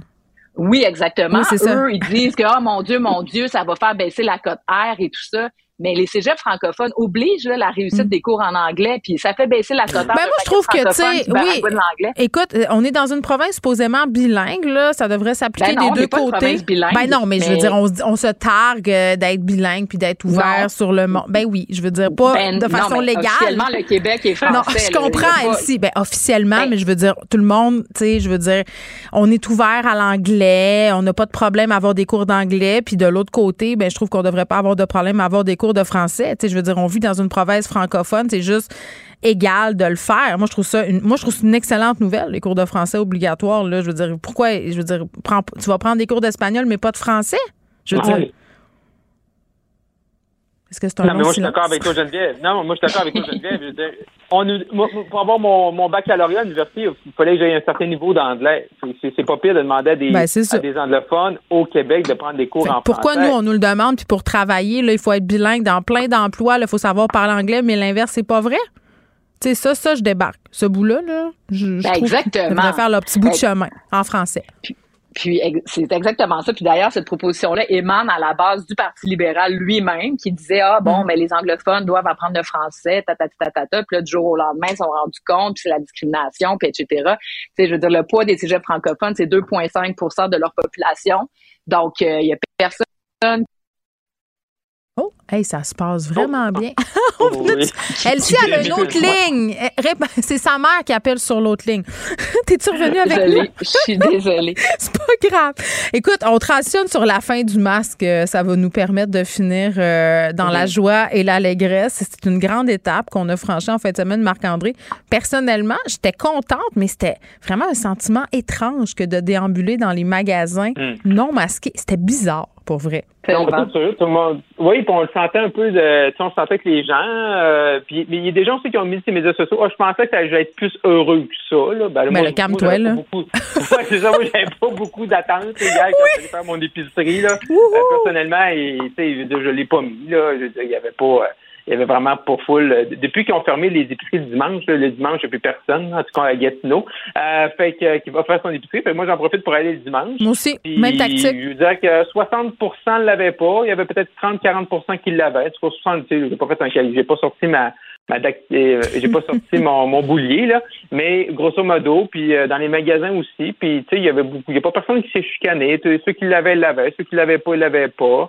Euh, puis tu sais, ça s'est bien passé, mais moi j'avais pas de grandes attentes là. Tu sais, je, je pense que c'était les dernières semaines c'était bien de l'enlever, parce que je pense qu'on était rendu là. Mais en plus le, beau temps, le beau temps en fin de semaine, ça, ça aide aussi. Fait que La chicane, on garde ça pour les médias sociaux. Hein? Ouais, c'est ça, OK. Vas-y, Elsie, le mot de la fin. Ben, j'allais juste dire, moi, j'étais à Québec en fin de semaine. Je ne sais pas si c'est où j'étais, mais j'ai été dans le Vieux-Québec et aussi euh, Place Laurier, Place Sainte-Foy, les, euh, les centres d'achat pour vrai, j'ai vu presque personne avec, avec le masque. Même pas 5% C'était là, à la grandeur, ah plus de masques. Puis j'étais quand même surprise de voir à quel point là, les gens l'ont enlevé rapidement, puis même des gens âgés, donc plus à risque. Donc, je me suis quand même dit que pour quelqu'un qui voudrait continuer de le porter, la pression sociale, mais pas juste ça, c'est que des fois, tu essaies de discipliner, mais là, tu vois les gens autour de toi, fait que tu dis, bof, moi l'enlever moi aussi. Donc, j'ai eu quand même une petite inquiétude pour ceux qui sont plus à risque. J'espère vraiment que ça va bien se passer. J'espère qu'ils s'empêcheront pas de sortir. Moi, c'est surtout ça, là, oui. à un moment donné. Euh, mais écoute, euh, mon chum est allé dans une cacaillerie, puis il pensait qu'il s'était trompé de jour tellement tout le monde avait son masque. Comme quoi, ça dépend ah! vraiment, ah je pense, de l'endroit où on se trouve. Euh, à demain. À demain. À demain. Oublions jamais de placer les choses en perspective. Ça aurait dû être une grande célébration. C'est quand même gros ce qu'on évoque là. Très significatif pour bien comprendre tout ce qui s'est passé. Un professeur, pas comme les autres. Luc La Liberté. Luc, salut. Oui, bonjour Geneviève. Bon, tu es exceptionnellement avec nous aujourd'hui à cause des tristes événements qui se sont produits en fin de semaine aux États-Unis. Euh, trois fusillades, euh, bon, la plus importante, je crois, étant à Buffalo, jeune homme de 18 ans euh, qui a fait un manifeste de 180 pages euh, qui croyait à la théorie du, grand remplacement. Tu nous expliqueras un peu c'est quoi. Mais je, voulais que tu sois là parce que j'ai lu euh, ton statut Facebook quand ça s'est passé. Bon, et puis tu disais, je, ne sais pas si je vais écrire là-dessus. Je, suis découragée. Je sais pas s'il y a encore quelque chose à dire. Puis je me suis dit, mais c'est tellement ça. On sait plus quoi dire. Puis c'est comme s'il y avait plus rien à dire. Écoute, puis je l'ai, je l'ai reproduit un petit peu dans le texte qui est, qui est sorti, qui est paru dans le journal vers euh, aux alentours de midi. Euh, écoute, je, je fais de la recherche où j'enseigne l'histoire américaine, puis je commente l'actualité américaine. Mais écoute, j'ai passé le, le disons le, le, quart de siècle d'expérience, de commentaires, de recherche. Et c'est un des phénomènes qui me laisse presque toujours euh, les, les, bras ballants chaque côté du corps ou encore la mâchoire décrochée. C'est-à-dire qu'on on reproduit sans cesse les mêmes phénomènes et on ne modifie pas la recette ou l'approche. Même pire, tu vois, hier, euh, quand tu as lu le statut Facebook, en gros, ce que je disais, c'est je suis en train de discuter avec des amis d'un phénomène, hein, euh, ce qui s'est passé à Buffalo. Le temps que j'en discute sur les réseaux sociaux, il y en a deux autres, une fusillade puis une autre tuerie, la Californie, donc Houston. Puis c'est sans parler d'événements ou d'incidents qui sont mineurs comparativement à, Buffalo, mais qui se sont déroulés pendant la fin de semaine. Et les statistiques sont claires. Depuis deux ans, le nombre de tueries a explosé. 2019, on a un peu plus de 400 tueries pour l'année aux États-Unis. Donc plus que de jours de l'année. Pardon? Plus que de jours de l'année. Oui, et on ne parle que des tueries. Les tueries, c'est quand il y a quatre morts dans, dans une fusillade ou plus. Donc, il y a plein d'autres incidents qu'on rapporte pas. On a même atteint autour de 38 000 personnes qui, qui sont décédées du, du recours ou de l'utilisation des armes à feu.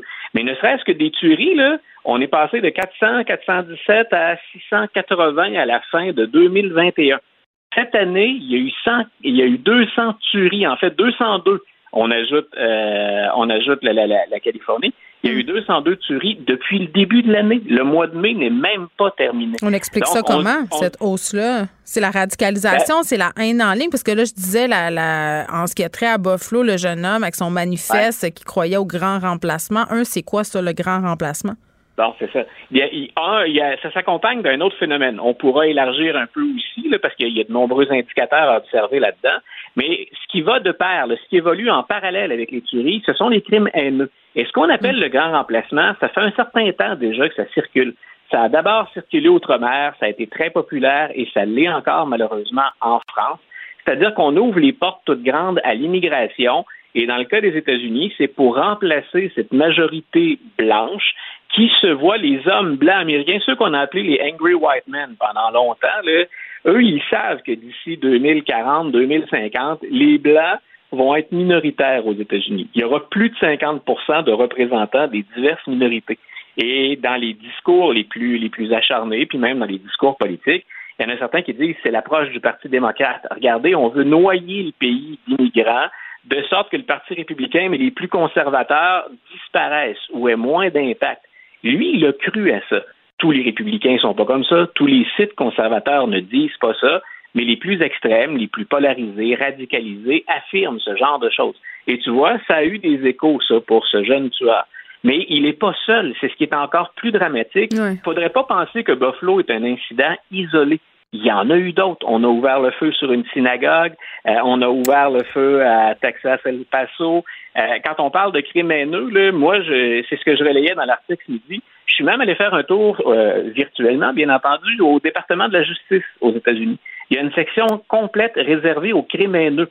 Ça donne le tournis juste de regarder la page d'accueil et ce qu'on appelle les hate crime news, hein, les nouvelles des crimes haineux. Et on se dit, mais on gère tout ça. Et, comment réagit-on aux États-Unis? C'est complexe parce que là-dedans, il y a des écarts de pauvreté, la richesse, il y a la violence, la culture des armes à feu, euh, les services sociaux. Mais une des choses, moi, qui me sidère à chaque fois, c'est que jamais on ne va dans la direction de rendre les armes à feu moins accessibles. Non, mais c'est dans la Constitution. On revient toujours à ça, puis le lobby des armes à feu. Puis même après Sandy Hook, là, je veux dire, où on disait là, de leur côté, là, des gens adeptes des armes, que ça prenait des gentils armés pour lutter contre les pas gentils armés. Autrement dit, armons les profs dans les écoles. Ah, écoute, c'était moi, j'avais fait une démonstration mes étudiants en classe de tout le matériel qu'on rendait disponible aux écoles pour protéger les enfants. On n'enlève pas les armes, on a des matelas de gymnase qui deviennent hein, des, gilets par balles, des sacs d'école, euh, les cahiers. Mais donc, toutes les mesures étaient faites ou mises en place pensées pour ne pas qu'on ait à légiférer sur les armes à feu. Mais ça, ça devient une escalade qui est absolument sidérante. Euh, qui est presque anecdotique aujourd'hui, mais je tenais à te donner l'exemple aussi. Euh, la Cour suprême, on le sait parce qu'on en a discuté tous les deux, puis mm. ça, a défrayé la chronique un peu partout. La Cour suprême va se prononcer fin juin, normalement, autour de la question de l'avortement presque en même temps, il y a un autre jugement qui va mériter notre attention. En tout cas, j'espère que nos, auditeurs ou les, passionnés d'actualité politique vont surveiller ça. La Cour suprême va se prononcer sur la réglementation des armes à feu de l'État de New York. Et, c'est un des États où il y a une réglementation assez forte. Et tu n'as pas le droit dans l'État de New York de circuler avec une arme à moins de te sentir menacé puis d'être capable de justifier que tu as besoin d'une arme ou que les, craintes ou les menaces qui pèsent sur toi soient suffisamment grandes que tu aies besoin de porter une arme. Donc, on dit, ben, vous sortez pas d'une arme, euh, vous sortez pas de chez vous avec une arme. Euh, ce qu'on pense maintenant, puis tous les avis vont dans la même direction, c'est que la Cour suprême va enlever ça. Et non seulement à New York, tu vas avoir le droit de circuler avec ton arme à feu, tu aurais le droit de la dissimuler. Donc, tu nous imagines tous les deux, écoute, on se rencontre à New York, je décide de t'inviter au resto. On est peut-être assis à côté de quelqu'un qui a de gens qui à la table à côté ont des armes dissimulées. Je suis un maniaque de baseball, je décide d'aller voir les Yankees dans le métro en m'en allant ou dans les estrades pendant le match. Il pourrait très bien y avoir ben c'est ça, c'est parce que quand il n'y a pas d'armes à feu, euh, Luc, en circulation, il n'y a pas d'incident qui implique des armes à feu. Donc, c'est l'honneur de la guerre sans vouloir faire de mauvais jeu de mots. Merci beaucoup. Un grand plaisir, une bonne journée. Acheter une voiture usagée, ça peut être stressant, mais prenez une grande respiration. Et imaginez-vous avec un rapport d'historique de véhicule Carfax Canada qui peut vous signaler les accidents antérieurs, les rappels et plus encore. Carfax Canada. Achetez l'esprit tranquille. La Banque Q est reconnue pour faire valoir vos avoirs sans vous les prendre. Mais quand vous pensez à votre premier compte bancaire, tu sais, dans le temps à l'école, vous faisiez vos dépôts avec vos scènes dans la petite enveloppe. Hmm, c'était bien beau. Mais avec le temps, ce vieux compte-là vous a coûté des milliers de dollars en frais, puis vous ne faites pas une scène d'intérêt. Avec la banque Q, vous obtenez des intérêts élevés et aucun frais sur vos services bancaires courants. Autrement dit, ça fait pas mal plus de scènes dans votre enveloppe, ça. Banque Q, faites valoir vos avoirs. Visitez banqueq.ca pour en savoir plus. Geneviève Peterson. Rebelle dans l'âme, elle dénonce l'injustice et revendique le changement. Cube Radio. Cube Radio. En direct à LCN. 14h30, c'est le moment d'aller retrouver Geneviève dans nos studios de Cube Radio. Salut Geneviève. Salut Julie.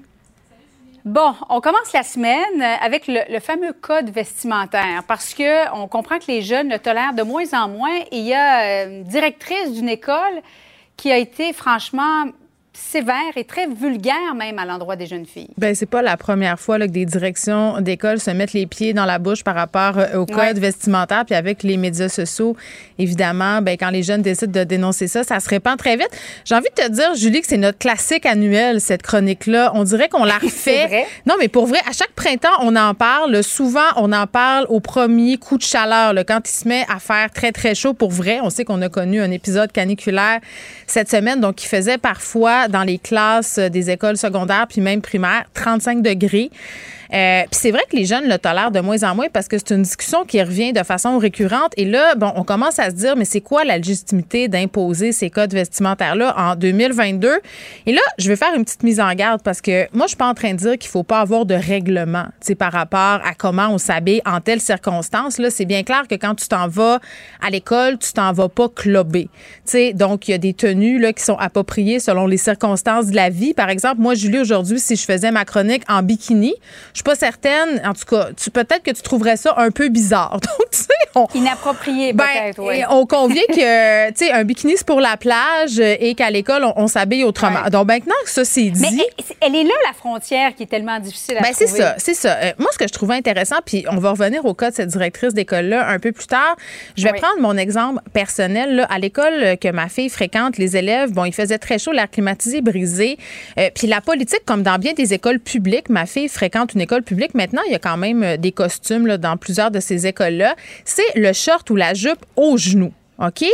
Au genou, pas à la mi-cuisse, au genou. Premièrement, essayez de trouver dans la section filles, parce que ça aussi, c'est un problème, des shorts qui arrivent au genou.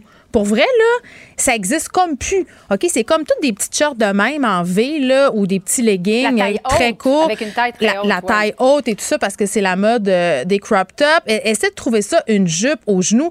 Il y en a pas. Il y en a tout simplement pas. Puis c'est drôle parce que j'ai écrit ça sur Facebook et il y a une mère qui m'a écrit la chose suivante. Elle a dit Geneviève, c'est tellement vrai, j'ai été obligée d'aller du côté des garçons pour acheter des Bermudas euh, qui faisaient, qui convenaient là, pour ma fille.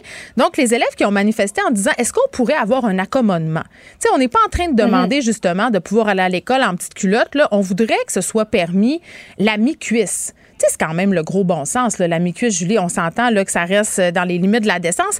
Euh, puis là, je vois qu'on voit le post de Jade Lesage là, qui a parlé de la directrice en question. Moi, c'est là où j'ai un peu plus de problèmes avec le code vestimentaire mm-hmm. parce qu'à l'école de ma fille, on a dit, OK, on accommode et on verra ce qu'on fait au conseil d'établissement. Donc, c'est ouvert. La porte est ouverte pour un changement.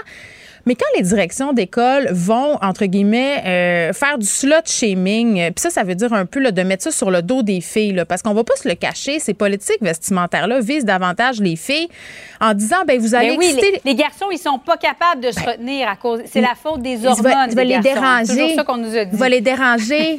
Kevin, en ben mathématiques, pourra plus. Il pourra plus. Et là où j'ai encore plus un problème, puis en passant, peut-être qu'on devrait parler à nos garçons de comment gérer leurs désirs alors qu'ils ont les hormones dans le tapis.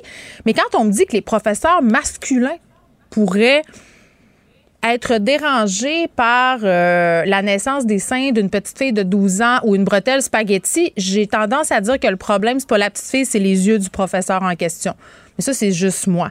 Puis, tu sais, ce qui est fou mhm. là-dedans, c'est ça, c'est qu'on met ça sur le dos des jeunes filles. Puis c'est ça, cette directrice-là, qu'elle a fait, c'est qu'elle a dit, là, paniquez pas, puis vous savez comment ça finit. Hein, ça, ça finit sa rue Saint-Laurent en voulant dire, vous allez finir comme des Mais travailleuses. Ça n'a pas de bon sens. qu'elle a, elle a dit, les filles avec vos décolletés, on voit vos seins arriver. Mm en classe deux minutes avant vous. Bon, c'est quand même un peu drôle, mais c'est très déplacé. Oui, elle a, le sens de la formule, cette directrice-là. On va dire ça comme ça, mais c'est très insultant pour ces jeunes filles-là. Puis de dire aussi, les petites filles habillées comme ça, vous allez mal finir comme si dévoiler de la boulevard Saint-Laurent. Oui, ça, c'est ça. C'est aussi de la putophobie. C'est parce qu'on dit que vous allez finir un peu comme des travailleuses du sexe sur le boulevard Saint-Laurent ou des filles de petite mhm. vertu, ce qui est tellement déjà pas correct pour une direction euh, d'école. Mais voilà. Puis, tu sais, ce qui est paradoxal aussi, ce que j'ai envie de dire, c'est que les profs, eux autres, tu sais, ben, Bon, j'imagine qu'ils ont quand même euh, une idée de ce qui est décent, mais ma fille me faisait remarquer que dans bien des cas, il y a des professeurs qui arrivaient puis qui avaient des shorts qui remontaient un peu plus haut. C'est, pas déplacé, là, c'est juste des, des shorts euh, en tissu normal et tout ça. Donc, les profs qui n'ont pas Parce non que eux sont pas visés par le code vestimentaire. Ben, ils sont visés de façon implicite, là, mais en même temps, c'est beaucoup moins mm Écoute, j'ai entendu des histoires où on se promène avec des galons à mesurer, Julie, littéralement, là, pour mesurer l'espace entre le, joue, le genou puis la, la jupe. à un moment donné, la police des mœurs, ça fera. moi, ça se faisait dans mon temps, mais j'ai 39 ans. J'ose croire qu'on a évolué depuis ce temps-là dans nos écoles. Mais c'est ça, quand je te dis que les choses changent, c'est qu'il y a des directions d'école présentement qui font preuve d'ouverture. Puis je pense que la chose suivante est assez positive de demander aux jeunes qu'est-ce qu'ils voudraient eux autres. Puis les jeunes mhm. sont intelligents, là, sont, ils n'ont pas, pas de tête, sont pas caves. Ils vont dire, ben nous, ce qu'on voudrait, c'est mi-cuisse. Ils, savent très bien qu'ils peuvent pas exagérer. Donc, c'est pas normal. Et en plus, ben, les, les filles et les garçons grandissent très vite à cet âge-là. Alors, parfois, c'est difficile de trouver un short au genou. Oui, tu dois le savoir avec, tes enfants. Mais Geneviève, es-tu d'accord? Exactement. Oui. Tout est dans la façon de le dire aussi. Ben, c'est fondamental. Tu sais, on faisait référence à cette mm. directrice d'école-là. Moi, j'ai j'ai hâte au jour où on va présenter l'habillement aux jeunes filles en utilisant autre chose que euh, le sexe, euh, la réputation. Parlons plutôt de confort. Sais, disons donc, regarde, est-ce que toi, tu es confortable dans ce vêtement-là? Qu'est-ce qui te rendrait confortable à 40 degrés? Qu'est-ce que toi, tu voudrais porter? Discutons. Moi, je le répète, les ados euh, sont loin d'être pas intelligents. Ils ont un sens extraordinaire, moi, je trouve, du jugement, malgré, on peut dire ce qu'on veut. Là. Moi, quand, quand je leur parle à mes ados, ils sont pas en train de me demander des bobettes pour aller à l'école. Vraiment pas. Merci beaucoup, Geneviève. C'est intéressant de t'entendre. Merci. Bon après-midi à toi. Bye bye. Acheter une voiture usagée, ça peut être stressant, mais prenez une grande respiration. Et imaginez-vous avec un rapport d'historique de véhicule Carfax Canada qui peut vous signaler les accidents antérieurs, les rappels et plus encore. Carfax Canada. Achetez l'esprit tranquille. La Banque Q est reconnue pour faire valoir vos avoirs sans vous les prendre. Mais quand vous pensez à votre premier compte bancaire, tu sais, dans le temps à l'école, vous faisiez vos dépôts avec vos scènes dans la petite enveloppe. Hmm, c'était bien beau.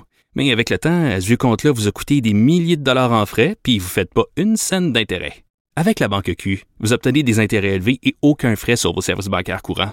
Autrement dit, ça fait pas mal plus de scènes dans votre enveloppe, ça. Banque Q, faites valoir vos avoirs. Visitez banqueq.ca pour en savoir plus.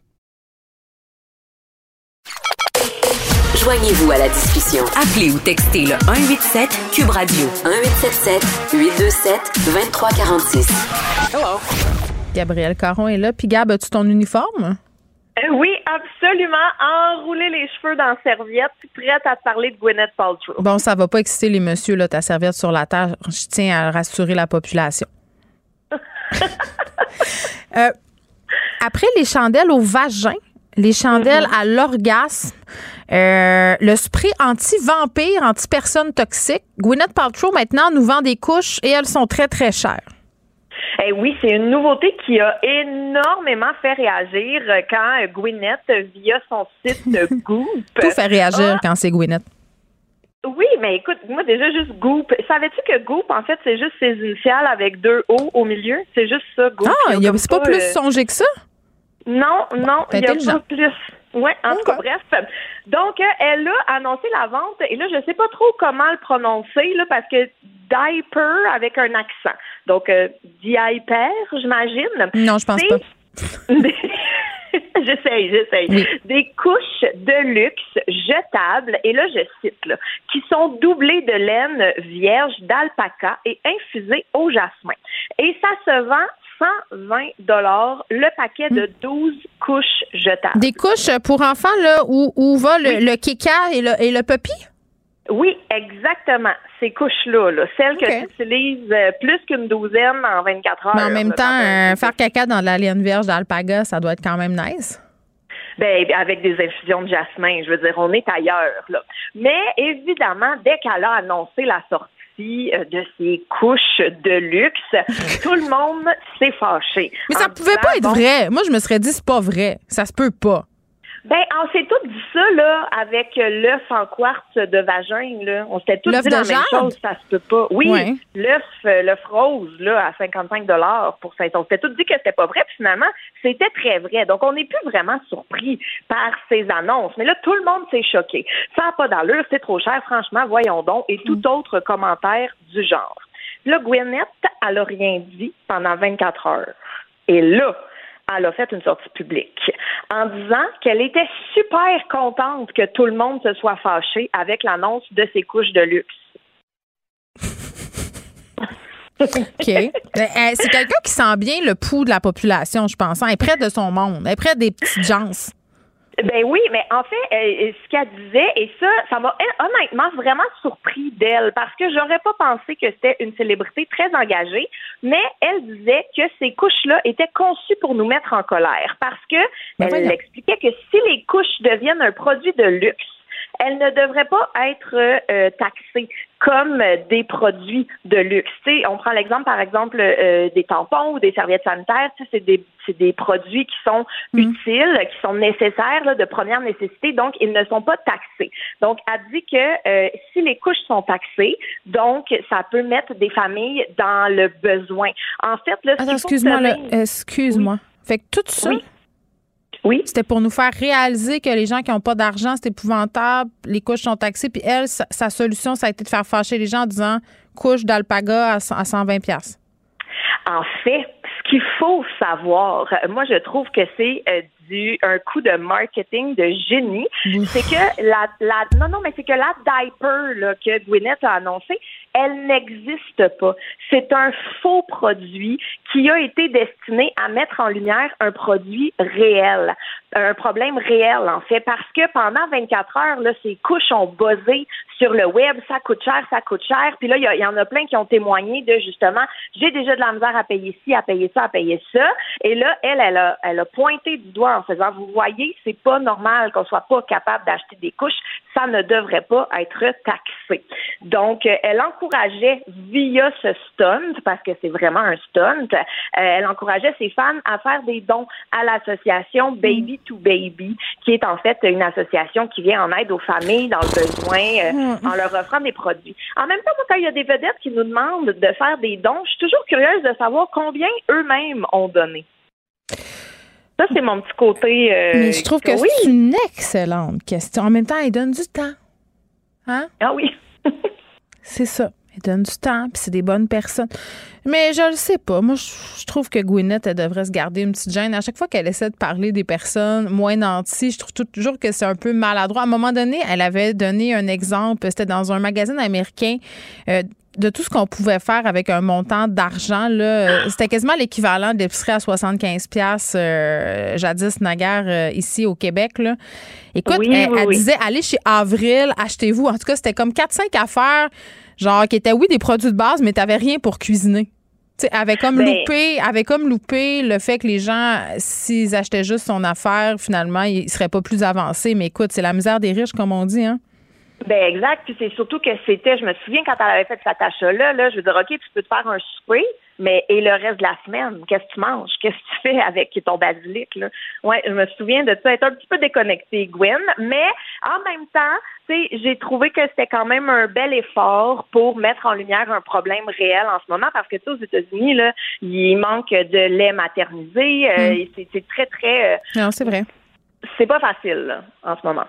Mais on dirait que J'aurais aimé que ce soit une autre personne que Gwyneth qui m'en parle. Mais écoute, moi puis Gwyneth, on s'entend pas bien. Tu comprends? Non, je comprends. OK. Euh, parle-moi des souliers Balenciaga qui se vendent 2700 Oui, et c'est pas une blague cette fois-ci. C'est pas un stunt. C'est vrai. Donc, si vous avez quasiment 3000 de lousse. Mais je les ai vus, les souliers. Ils sont tous brisés. Hmm. C'est épouvantable. Donc, c'est des euh, sneakers, des Converse, euh, qui, ben, c'est pas des Converse parce que c'est des Balenciaga, mais bon, c'est On comprend, on comprend ce que tu veux ben, dire. merci, merci. Euh, donc, ça vient dans la collection Paris Sneaks et c'est ce qu'ils appellent des souliers en détresse, vraiment, parce que ils sont laids, Geneviève. On dirait que ces souliers-là ont passé au feu puis qu'on a réussi à les rescaper. Mais tu as tellement raison. Je peux pas croire qu'il y a une personne qui se dit je vais prendre 3000 pièces puis je vais les acheter à part si c'est pour les mettre dans en dessous d'une cloche de verre pour les exposer en quelque part, je sais pas. Ben, je comprends pas. Et en plus, la marque elle-même dit que ces chaussures-là sont fabriquées en coton et caoutchouc entièrement détruits, avec des déchirures sur tout le tissu. Et ça vient évidemment avec des graffitis faits au Sharpie, écrit euh, Balenciaga dessus. Et euh, ça va être vendu en édition limitée, donc sans paire à à peu près 3000 dollars euh, la paire. Bientôt, on pourra les voir dans l'Empire du Bling, à n'en point douter. Merci, ah bye bye. Geneviève Peterson. Une animatrice pas comme les autres. Cube Radio. C'est très important de donner la parole aux enfants dont le parent souffre de troubles de santé mentale. La personne qui est malade, elle souffre, mais les gens autour souffrent. Tout le monde souffre. Il faut aussi penser aux enfants parce que ce sont eux les premières victimes collatérales de la maladie de leurs parents. J'ai eu des moments où j'avais besoin de ma mère et elle n'était pas là. Même en allant à l'école, c'est un peu dur de se concentrer quand tu sais que ta mère est en crise le matin puis tu sais que elle allait vraiment pas bien, toi tu quittes à l'école. On te demande à 8 ans de t'assurer que ta mère prenne ses médicaments. Je sais, ça n'a pas de sens. Des dépressions, qui aime ça? Qui veut que ça arrive? Vous aurez reconnu la voix de Varda Étienne qui anime et qui a conçu cette série documentaire qui s'appelle Les enfants invisibles. Varda est avec nous. Salut Varda. Salut Jen. Écoute, j'ai écouté les deux premiers épisodes hier de ta série, sachant que tu allais venir à l'émission aujourd'hui. Écoute, je vais te le dire d'emblée, là, j'ai braillé ma vie. J'ai trouvé hmm. ça tellement ah. touchant, tellement vrai et je me suis demandé parce que, bon, évidemment, je pense que les gens savent parce que tu en parles beaucoup, là, que tu as un trouble bipolaire de type 2. J'ai appris aussi euh, que tu as un mm-hmm. trouble de la personnalité limite, mais de mettre le spot sur les enfants qui vivent ça, qui vivent avec un parent qui ont des troubles de santé mentale. Comment tu as fait pour les convaincre? Parce qu'on voit tes enfants parler là-dedans, là. Ben, tout d'abord, Geneviève, permets-moi de te remercier d'avoir pris le temps de regarder les deux premiers épisodes. Et écoute, moi, j'ai regardé les quatre, mais j'ai regardé les quatre à peu près 20 fois et j'ai braillé 20 fois. OK? Donc, euh, mais, mais c'est correct, j'ai fait la paix avec ça. Mais pour revenir à ta question, alors, tout d'abord, mes enfants, lorsque je leur ai soumis cette idée de documentaire, je les ai mis très à l'aise. J'ai dit, écoutez, maman va faire une série documentaire, je vais donner la parole aux enfants qui ont vécu avec un parent aux prises avec un trouble de santé mentale. Bien sûr, je serais très contente si vous acceptez de, participer. Mais si vous refusez, il n'y en a pas de problème. Je le comprends aussi. Alors, les deux plus jeunes qui ont 19 et 16 ans m'ont dit d'emblée, oui, pas de souci, maman, euh, oui, mais nous, on n'a pas de problème. Alexis est un petit peu plus difficile à convaincre. Pourquoi? Parce qu'Alexis a 29 ans aujourd'hui. Mm. Alexis a été élevé par moi euh, seul, c'est-à-dire avec l'aide de mes parents, avec, avec un géniteur complètement absent qui était son choix à lui, non pas le mien, mais ça, ça le regarde.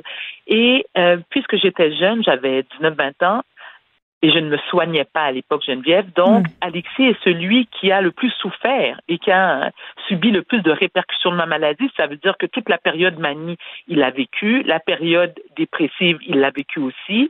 Euh, donc, j'avais dit à Alexis, regarde Alex, mon amour, il n'y a pas de souci là. Tu veux pas, tu veux pas. Il a été très hésitant et c'est ma copine Kaina, Kaina qui m'a aidé aussi pour le concept de l'émission, mm. de la série, pardon, qui euh, s'est entretenue avec lui. Puis elle a dit, regarde Alexis, voici ce qu'il en est. Sens-toi très à l'aise. Et au bout de trois, quatre mois, euh, on a appris qu'il avait changé d'idée. Et je me souviens, Geneviève, je dois avouer que j'étais pas contente parce que j'avais l'impression qu'on forçait mon enfant. Mais mon enfant qui a 29 ah. ans, qui vit seul dans son condo, donné, il est adulte. Et, il m'a dit non, maman, ça me fait plaisir parce que moi aussi, j'ai quelque chose à dire. Ben, tant mieux. Hmm. Donc, je, suis très fière de mes enfants. très, très fière. Je te trouvais tellement courageuse parce que moi, j'aurais eu peur de ce que mes enfants diraient de moi. Mais j'ai eu peur, Geneviève, attends, mais j'ai eu peur, puis je vais te dire mieux que ça. C'est que moi, hein, alors c'est KO TV qui produit, KO a attendu que la série soit complètement montée avant de me la montrer. Puis je disais, mais ça n'a aucun sens. C'est mon idée, c'est moi qui anime. il y a mes enfants. Tu sais, C'est pas une question de contrôler l'information, c'est il y a mes enfants. Donc, je n'ai aucune objectivité. Puis, j'avais peur. J'avais peur d'entendre ce qu'ils avaient à dire. J'avais peur de savoir à quel point ils avaient été blessés, ce qu'ils ont eu honte de moi, ce qu'ils ont puis non, tu sais, donc, je, je, tu sais, je le dis, Geneviève, cette série a fait en sorte égoïstement que je me suis réconciliée avec moi-même. Moi, j'ai éprouvé la, la, la, de la culpabilité euh, ces 29 dernières années parce que je suis maman depuis 29 ans. Mm. Tu sais. J'ai toujours senti que j'étais pas à la hauteur, malgré que mes enfants continuent à me répéter que je suis une bonne maman. Puis quand je leur demande parfois, je leur dis puis je dis, écoutez, soyez très à l'aise, là, il n'y a, pas de souci.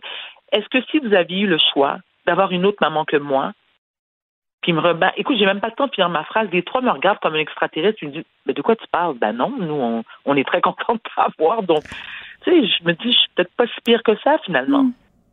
ce qui m'a frappé, bon, on entend tes trois enfants, on voit aussi les deux fils de Mara Tremblay. Mm-hmm. Euh, puis dans l'extrait qu'on a entendu, on, a pu euh, entendre la voix d'un jeune homme dont la mère était schizophrène, puis on l'entend dire qu'à l'hôpital, euh, on lui disait, ben il faut que tu t'assures que ta maman prenne ses médicaments. Sais, il y avait huit ans à l'époque. Oui. non, écoute, ça c'est, ça, je, je veux te dire honnêtement, c'est le témoignage. Bon, tout le monde, tous les témoignages m'ont ébranlé, puis je sortais de là en pleurs, euh, effondrée dans ma voiture. Mm. Mais Mathieu Caron, et tu viens de le dire, sa mère s'est suicidée, elle avait 32 ans, il avait 9 ans. Déjà, lors, suite à un, séjour en psychiatrie, bon, il a été élevé seul, euh, sans, sans, papa, et euh, le personnel hospitalier, dont le psychiatre, lui dit, écoute, faut que tu t'assures que ta mère prenne ses médicaments. Je répète pour la énième fois, Geneviève, il a 8 ans. Un an après, la mère se suicide.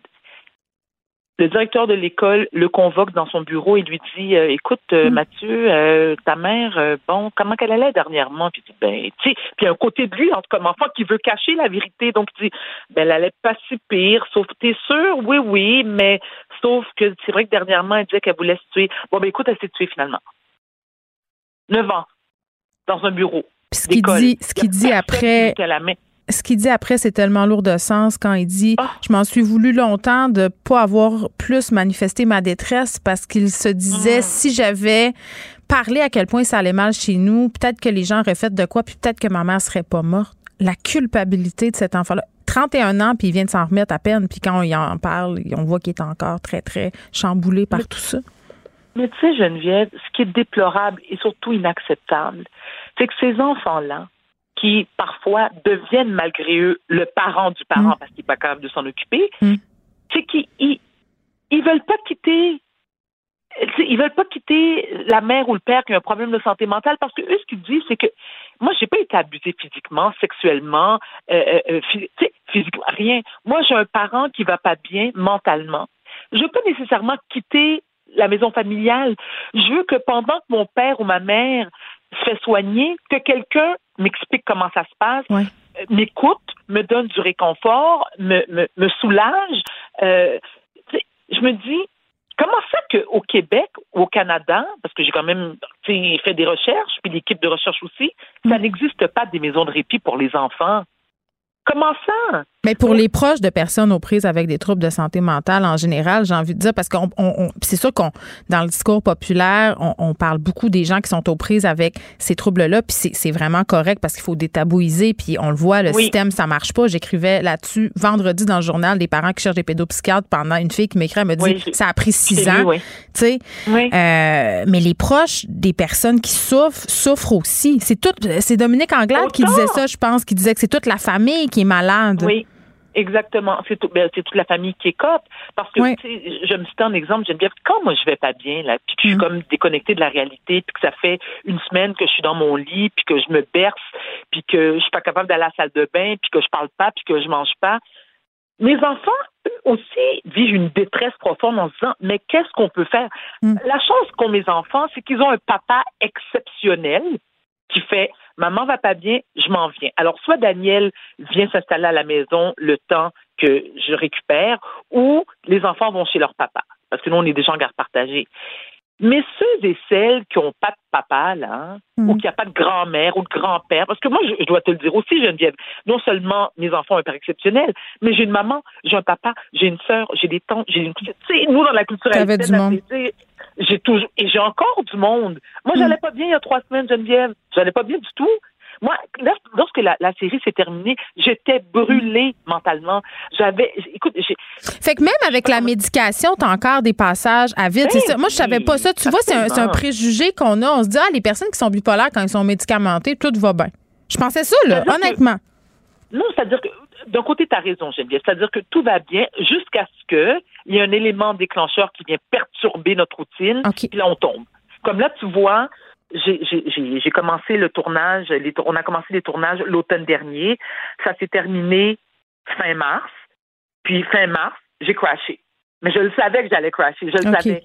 C'était indéniable et c'était prévisible parce que j'ai été très, très impliquée dans tout le processus, puis ça me demandait beaucoup mentalement. Tu sais, tu reçois un témoignage de gens qui ont vécu des trucs beaucoup plus graves que tes enfants, Hmm. Puis tu dis, puis il y a la culpabilité aussi. Tu dis, mais mon Dieu, est-ce que moi, en tant que parent, j'ai fait souffrir mes enfants à ce point-là? Donc, tu as beau te réconcilier à un moment donné, mais tu as toute cette période-là où tu te dis, qu'est-ce que j'aurais pu faire de mieux? Puis, je te dis, Geneviève, j'exagère à peine, sortir de tournage effondré, pas capable de partir ma voiture, là. Non, mais je comprends, c'est une grosse charge émotive, on la ressent quand on l'écoute. C'est vrai qu'est-ce qui se passe. Puis moi, Dominique Anglade, je l'avais jamais vu de même, là.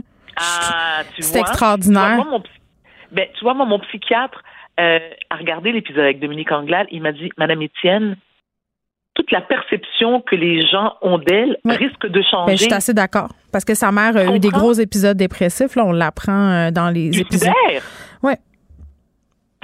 François Bellefeuille qui nous parle de son père schizophrène. François a dit une phrase, Geneviève, bon, tu, l'as peut-être euh, pas vu parce que c'est peut-être dans les deux derniers épisodes, où il dit moi, j'en veux pas à mon père, parce que moi, je demande hein, aux filles qui ont participé, comment est-ce que vous avez éprouvé de la honte? Il me dit, ben non, moi, j'en veux pas du tout à mon père, parce que c'est pas mon père le coupable, c'est sa maladie. Hmm. Donc, pour lui, c'est deux entités distinctes. Il y a son père et la maladie. Hmm. Donc, la maladie a fait en sorte qu'elle lui a volé son papa. Je trouve ça Mais, beau. Oui, c'est beau. Puis en même temps, il dit que quand il l'a su, parce que ça lui a été caché très longtemps, puis je pense que c'est le cas de mm-hmm. bien des enfants, on veut les épargner là-dedans. Fait que pendant que tu te demandes qu'est-ce que ton parent a, parce que tu vois bien que c'est pas normal, tu t'éloignes de lui. Puis c'est ce qu'il dit, François Bellefeuille, quand il a su que son père était schizophrène, c'est venu comme réparer de quoi? Alors voilà, il y a la docteure Céline Lamy, pédopsychiatre, qui en parle dans le documentaire et qui dit, et elle le dit haut et fort, je suis contente qu'elle le mentionne, il faut absolument que les enfants soient au courant de la condition. Mais on est comme pas bien de le dire, on dirait. Pourquoi? oui. Mais attends une minute. Alors pourquoi? Ben, tu vas pas me, tu vas, vas pas me répondre parce que, parce que je sais que tu, tu, partages mon opinion. Pourquoi on dit aux enfants dont le parent a une maladie physique, maman a le diabète, papa a le cancer, euh, ben parce que euh, c'est visible. la maladie mentale, elle est invisible. Donc, parce qu'elle est invisible, les gens pensent que la souffrance est moindre ou elle n'existe pas. Puis il y a une mm. honte aussi, parce que, tu sais, Geneviève, toute maladie, toute maladie mentale, où la majorité des patients ou des malades, lors d'un épisode de psychose, perd contact avec la réalité, mais ça fait peur. Puis moi, ça, je l'ai toujours dit, je le comprends. Mais il faut déstigmatiser, il faut expliquer. Puis un enfant, c'est loin d'être con. Hein? Je veux dire, faut, à un moment donné, il faut arrêter de faire Oh, faut pas y dire, faut les. Non! Mais t'as raison, c'est pire. Ils se font des scénarios dans leur tête. ben voilà. Euh, oui, vas-y, vas-y, Jen. Non, mais c'est parce que je regarde le temps. Euh, je, je t'avais gardé trois heures et demie pour en, parler, mais la question que j'avais tout le long que j'écoutais les épisodes, puis ils m'ont dit que j'ai hâte d'écouter les deux autres. On le sait, euh, la maladie mentale, il y a une composante héréditaire là-dedans. Toi, des fois, as-tu peur pour tes enfants? Es-tu à l'affût? Tu sais, comment tu gères ça, cet aspect-là? Ben, c'est-à-dire, oui, j'ai eu peur longtemps. Mon psychiatre s'est entretenu avec mes enfants selon son constat parce qu'il leur a parlé plusieurs fois. Non. Mais la maladie mentale saute des générations. Alors, si c'est pas mes enfants, est-ce que ce sont mes petits-enfants? Oui. ça me fait peur, mais en même temps, Geneviève, tu sais, on traversera le pont quand on sera rendu à la mm. rivière. Ça me donne rien de paniquer en ce moment. Puis de toute façon, si c'est le cas, je serai peut-être la meilleure personne et mes enfants aussi parce qu'ils vont, ils vont être outillés pour savoir quoi faire. Puis les fils de Marat Tremblay disent quelque chose de tellement beau. Ils disent qu'ils ont toujours vu ça comme euh, une force, entre guillemets, d'être différent des autres. Tu sais, il faut changer oui, notre les discours. Ils me cool, drôle, puis, oui. euh, puis leurs amis aussi. Mais ben oui. Finalement, c'est juste moi qui me trouve weird. Une folle sympathique. hey, mais pour vrai, là, j'ai vraiment beaucoup aimé ça, euh, Varda. Ça s'appelle les, les, enfants invisibles. Puis j'ai envie de dire aux gens, allez l'écouter. On, on, connaît tous quelqu'un qui a des problèmes de santé mentale. Puis des fois, juste de savoir comment en parler, ça détabouise la patente. Puis on comprend bien des affaires. C'est disponible sur l'extra de tout point TV dès demain, le 17 mai. J'ai envie de te dire bravo, euh, Varda, puis merci d'avoir fait ce, ce projet-là très humblement, euh, merci à toi, Geneviève. Bye bye. beaucoup ce que tu me dis. À bientôt. Bye bye. Acheter une voiture usagée, ça peut être stressant, mais prenez une grande respiration. Et imaginez-vous avec un rapport d'historique de véhicule Carfax Canada qui peut vous signaler les accidents antérieurs, les rappels et plus encore. Carfax Canada. Achetez l'esprit tranquille. La Banque Q est reconnue pour faire valoir vos avoirs sans vous les prendre. Mais quand vous pensez à votre premier compte bancaire, tu sais, dans le temps à l'école, vous faisiez vos dépôts avec vos scènes dans la petite enveloppe. Hmm, c'était bien beau. Mais avec le temps, à ce compte-là vous a coûté des milliers de dollars en frais, puis vous ne faites pas une scène d'intérêt. Avec la banque Q, vous obtenez des intérêts élevés et aucun frais sur vos services bancaires courants. Autrement dit, ça fait pas mal plus de scènes dans votre enveloppe, ça. Banque Q, faites valoir vos avoirs. Visitez banqueq.ca pour en savoir plus. Acheter une voiture usagée sans connaître son historique, ça peut être stressant. Mais prenez une pause. Et procurez-vous un rapport d'historique de véhicule Carfax Canada pour vous éviter du stress inutile. Carfax Canada. Achetez l'esprit tranquille. La Banque Q est reconnue pour faire valoir vos avoirs sans vous les prendre. Mais quand vous pensez à votre premier compte bancaire, tu sais, dans le temps à l'école, vous faisiez vos dépôts avec vos scènes dans la petite enveloppe. Hmm, c'était bien beau. Mais avec le temps, à ce compte-là vous a coûté des milliers de dollars en frais, puis vous ne faites pas une scène d'intérêt. Avec la banque Q, vous obtenez des intérêts élevés et aucun frais sur vos services bancaires courants. Autrement dit, ça fait pas mal plus de scènes dans votre enveloppe, ça. Banque Q, faites valoir vos avoirs. Visitez banqueq.ca pour en savoir plus. Geneviève Peterson. Une animatrice pas comme les autres. Cube Radio. Léa Strisky. Mais je veux que tu le saches que ça a un effet. Mathieu Cyr. Ouais, mais ça, c'est vos traditions, ça. La rencontre. Il y a de l'éducation à faire. Faut avouer que je suis pour la démarche. La rencontre Strisky-Cyr. Salut à vous deux. Salut! J'aime ça, Léa, la nature euh, comme prescription pour notre santé psychologique. Je me sens moins bizarre de faire des câlins à des arbres parfois. Ah, tu fais des câlins à des arbres. Ben oui, euh, puis j'entendais Varda juste euh, avant cette chronique. très bonne entrevue, c'était fascinant. Puis justement, la santé mentale, la santé psychologique, c'est un truc dont on parle de plus en plus, qui mm. devient de moins en moins tabou, mais ça veut pas dire qu'on sait quoi faire avec. Euh, puis là, depuis ce matin, écoute, on peut, nos médecins peuvent nous prescrire de la nature. Alors, euh, c'est quand même euh, assez particulier. Les 45 000 professionnels de la santé du Québec, ils peuvent, ils sont maintenant outillés pour recommander ah. l'exposition à la nature. Fait que je peux-tu déduire mon chalet si j'ai une prescription par le médecin? Ben, si jamais tu connais un bon comptable, j'y demanderais. Bon, si t'en connais un. Je pense que je vais lui soumettre la proposition. Mais, mais pour vrai, tu sais, c'est pas rare que le, médecin puisse prescrire du sport, par exemple. on était rendu là. On a lié santé mentale et santé physique. Ça, c'est quelque chose dont on entend parler. Mais là, prescrire la nature, c'est quand même nouveau. j'ai un peu ri quand j'ai vu ça. parce que où est-ce que tu veux qu'on trouve de la nature? Ben, sur le Mont-Royal, voyons. Ben, c'est ça. Voilà. Il y a le Mont-Royal, mais tu sais, l'accès à un parc, enlever des chars pour mettre plus d'arbres. Ah, je savais que tu allais encore dire ça. dire ça. Tout, est, tout nous ramène à ça. Tout le temps, comme une vieille cassette. là, Geneviève. Mais plus, plus je vais vieillir, plus je vais devenir gossante. Plus je vais devenir gossante. Plus je vais être rien que ça. Une madame qui après des chars, ça va être ça que je vais être. Là, est-ce que tu leur lances des œufs quand ils passent dans ta rue, les voitures? Non, mais je suis pas loin. Euh, mais non, mais pour vrai, sans blague, c'est que tu sais, il y a un lien direct là. Je veux dire, on le voit bien là. Puis j'ai lu la chronique de Patrick Lagacé dans la presse qui disait que le monde est pas bien. Puis euh, je veux, tu sais, il y a, on le sait là qu'il y a de plus en plus de monde c'est pas un grand constat, là, mais c'était un constat qui faisait du bien à lire quand même. Non, mais non, mais sauf que c'est vrai, puis ça fait plusieurs fois qu'il écrit cette chronique-là, puis on le sait que la pandémie, ça, ça a sur la détresse du monde, puis sur mm. la détresse psychologique. Puis moi, je vois un lien direct entre notre vie moderne et à quel point les gens sont stressés, puis ont de l'anxiété de, l'anxiété de performance, ils ont de la, ils n'arrêtent pas de courir partout. C'est vrai que c'est pas juste notre rapport à la nature, c'est la, c'est notre rapport à notre propre nature. C'est qu'à un moment donné, on va à contresens de beaucoup de choses, puis c'est sûr qu'à un moment donné, ben tu pètes, tu fais juste exploser. Mais puisque tu me dis. tu me dis, Léa, qu'il faut que je fasse plus de nature. Là, ça me stresse. Je me dis, je vais aller m'acheter des bottes de hiking. Je vais devenir la meilleure coureuse. Ben, c'est ça. On, est, là-dedans. Non, come on. Non? Non, non, non, mais on est là-dedans. Hey, non, fais ça smooth. En tout cas, je laisse Léa finir, mais j'ai de quoi dire après. OK, parfait. On va t'attendre. Non, mais c'est parce que c'est ça aussi le constat euh, qu'il faut faire, c'est que ça n'a pas besoin d'être des grosses affaires. Puis, tu sais, je sais que je niaise avec les affaires de stationnement, mais c'est parce que, tu sais, c'est la nature qui doit venir à nous. À un moment donné, c'est qu'il faut se rendre compte que même quand tu es dans une ville, tu es techniquement dans la nature, tu es techniquement sur la même planète, sur le même territoire. C'est juste que quand tu es à la campagne, il y a plus d'arbres, il y a plus de champs. Mais techniquement, en ville, tu es aussi dans la nature. C'est juste qu'on n'est pas bon à dealer avec la nature en ville parce qu'on a besoin de mettre de l'asphalte, il faut qu'on aille vite, il faut que les machines passent, les livraisons, les, toute cette espèce de rythme de vie.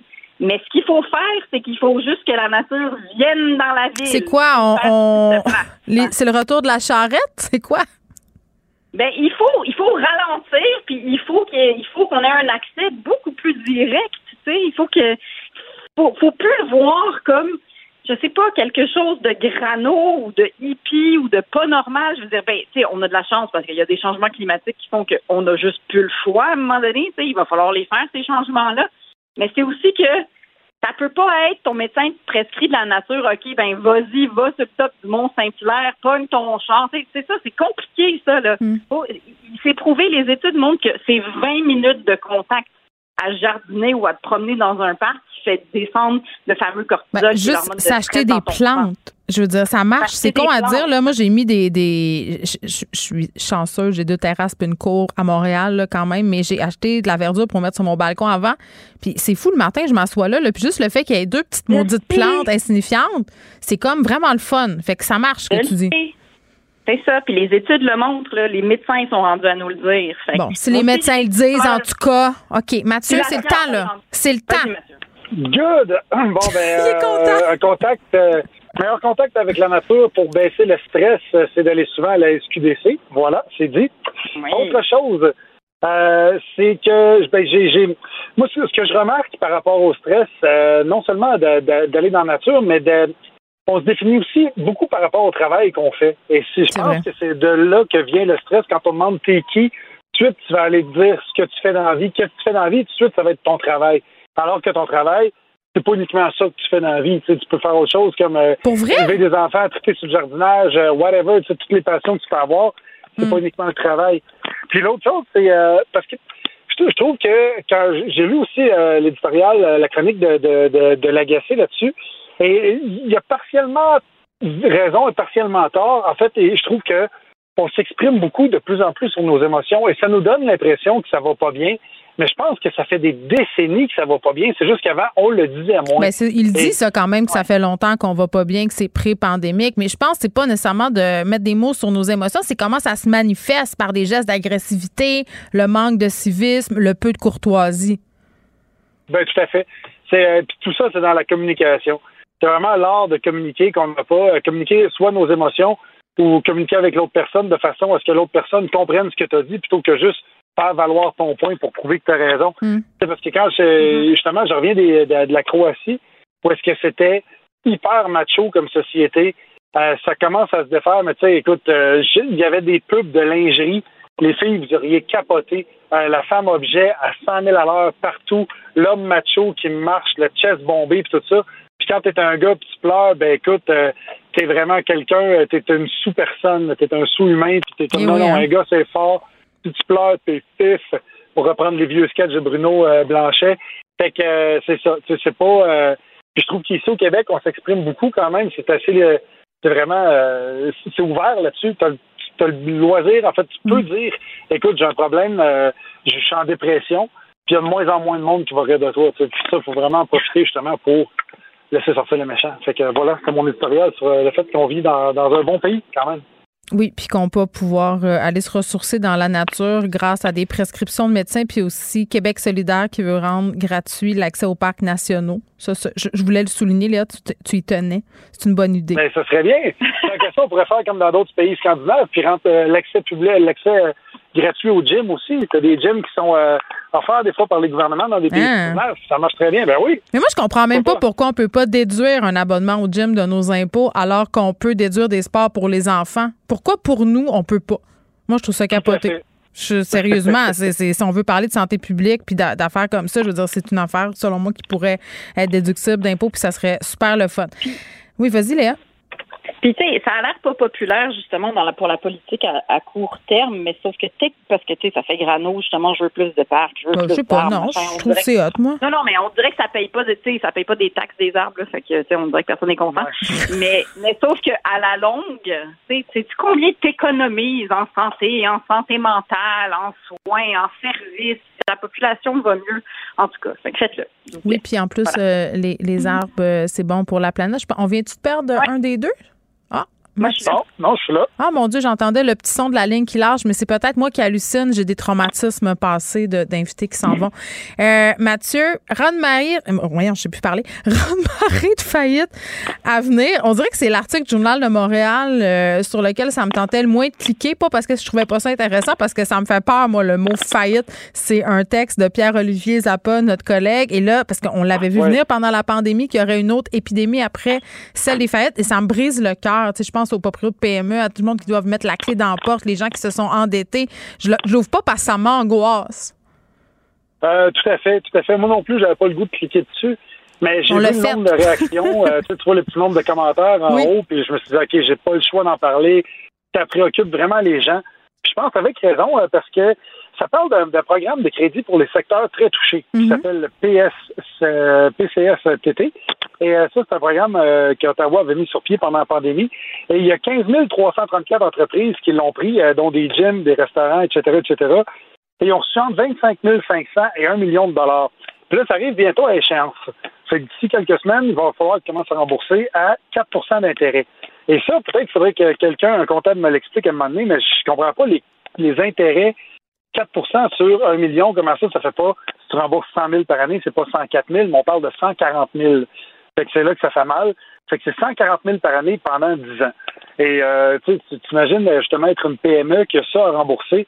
C'est vraiment avoir le couteau sur la gorge. Mais c'était le respirateur artificiel pour bien du monde, puis on le savait. Ben, ben c'est ça, mais c'est parce que ça n'a pas tout repris à 100% déjà, puis il y en a aussi qui étaient qui vivotaient avant que ça arrive, où tu pars ta compagnie, puis tu sais, des mm. fois, tu sais, ça prend 3-4 ans avant que tu t'établisses. Fait que euh, là, il y, a de la pression en coulisses pour qu'ils transforment ça en, subvention directe. Là, il y en a qui s'opposent à ça, etc., etc. Mm. Fait que je me dis, à quand l'article, là, ça, c'était l'article pour les entreprises, mais à quand l'article sur les citoyens par rapport à ça? Parce que je pense qu'il y en a beaucoup qui vont vivre la même chose. Puis je me suis questionné, moi, est-ce que j'ai un coussin financier? Euh, si jamais arrive quelque chose, on voit l'inflation, tu sais, ça, ça fait peur. Là, tu payes 14 pièces pour un pied de céleri, puis ça te coûte 300 pièces pour ton char. Fait que, mm. veux, veux pas, ça va aller en montant. Puis je me dis, j'ai-tu du cash de côté? Et je pense que je peux toffer 26 minutes avec mon coussin. T'as pas de cash de côté? j'en, ai, j'en ai un peu, mais vraiment pas beaucoup. Fait que je voulais vous poser la question, vous, si vous avez été prévoyante là-dessus, je, trouvais que c'était un sujet à parler parce que je trouve que je suis pas très, très fourmi là-dessus. Je suis plus cigale. ben, moi, j'étais une cigale qui a pas le choix de devenir une fourmi à cause de son chat. c'est ça qui est arrivé. Je suis obligée à l'épargne euh, et je dois dire qu'à la fin de la journée, je le remercie de ça parce que je suis passée de pas beaucoup de réel à quand même pas pire pour mon âge. Puis comment, euh, puis comment t'as fait? Comment t'as fait? C'est que ben, il m'a menacé. Il, m'a menacé. Il m'a dit. Non, mais euh, si jamais on sort pas avec Pierre-Yves McSween, par exemple. Ah, ben là, il n'y a pas d'espoir, je te dirais. C'est ça, hein, en fait. Non, je juste accepter votre sort. Pour le reste, il y a l'euthanasie. T'en mets un peu à chaque semaine? T'en mets un peu à chaque semaine ou t'en mets... Euh, ben moi, j'ai un prélèvement. Ouais, je, je commencerai pas à vous dire mes affaires. Ouais, ouais, j'ai un prélèvement automatique. Puis, mais tu sais, c'est parce que aussi, je pense qu'il faut quand même être honnête. Là, euh, tu sais, moi, j'ai une structure financière qui me permet d'épargner parce que, bon, j'ai mes revenus que je gagne à Cube, puis j'ai des revenus que je gagne en dehors de ça, avec des livres, puis tout ça. Fait que moi, mon deal avec moi-même, c'est je vis avec mon salaire de radio, puis le reste, je le place. Mais c'est pas tout le monde qui peut faire ça. Tu comprends? C'est c'est ça l'affaire. Donc, euh, je suis pas meilleure qu'une autre. Là. Non, non, mais c'est une question d'habitude. Pareil, c'est une question de réflexe, puis c'est une question d'habitude. Non, c'est sûr que, tu sais, l'été passé, l'été passé, quand j'ai reçu mon chèque de droit, au lieu d'aller le flamber, je l'ai tout sacré en réel, ça m'a fait mal au cœur. Ça, ça me tentait pas de faire ça pour vrai, là. J'avais pas le goût. J'avais pas le goût. tellement plate. mais voilà. Euh, puis là, faut, on a plus de temps, le Mélia. faut quand même que tu dises, toi, qu'est-ce que tu fais, parce que ça sera pas juste. Qu'est-ce que moi je fais? Je, je, je fais pas grand-chose. On a, on a des affaires de placer, mais je pourrais clairement être meilleure à l'épargne. J'espère que mon mari n'écoutera pas cette chronique. oui, non, t'inquiète pas. Il, il, sauve des vies à l'hôpital en écoutant les gens, donc euh, des choses plus importantes.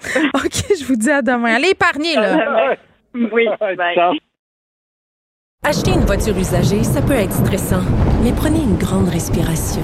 Et imaginez-vous avec un rapport d'historique de véhicule Carfax Canada qui peut vous signaler les accidents antérieurs, les rappels et plus encore.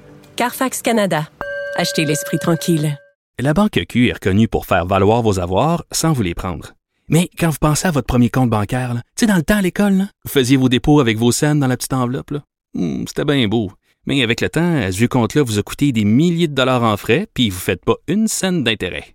Avec la banque Q, vous obtenez des intérêts élevés et aucun frais sur vos services bancaires courants. Autrement dit, ça fait pas mal plus de scènes dans votre enveloppe, ça. Banque Q, faites valoir vos avoirs. Visitez banqueq.ca pour en savoir plus.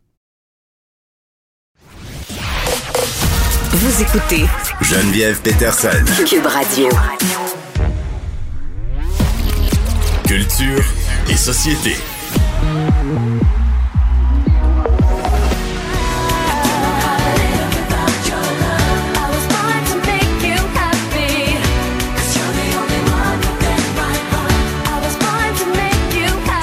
Spears, ça, Achille?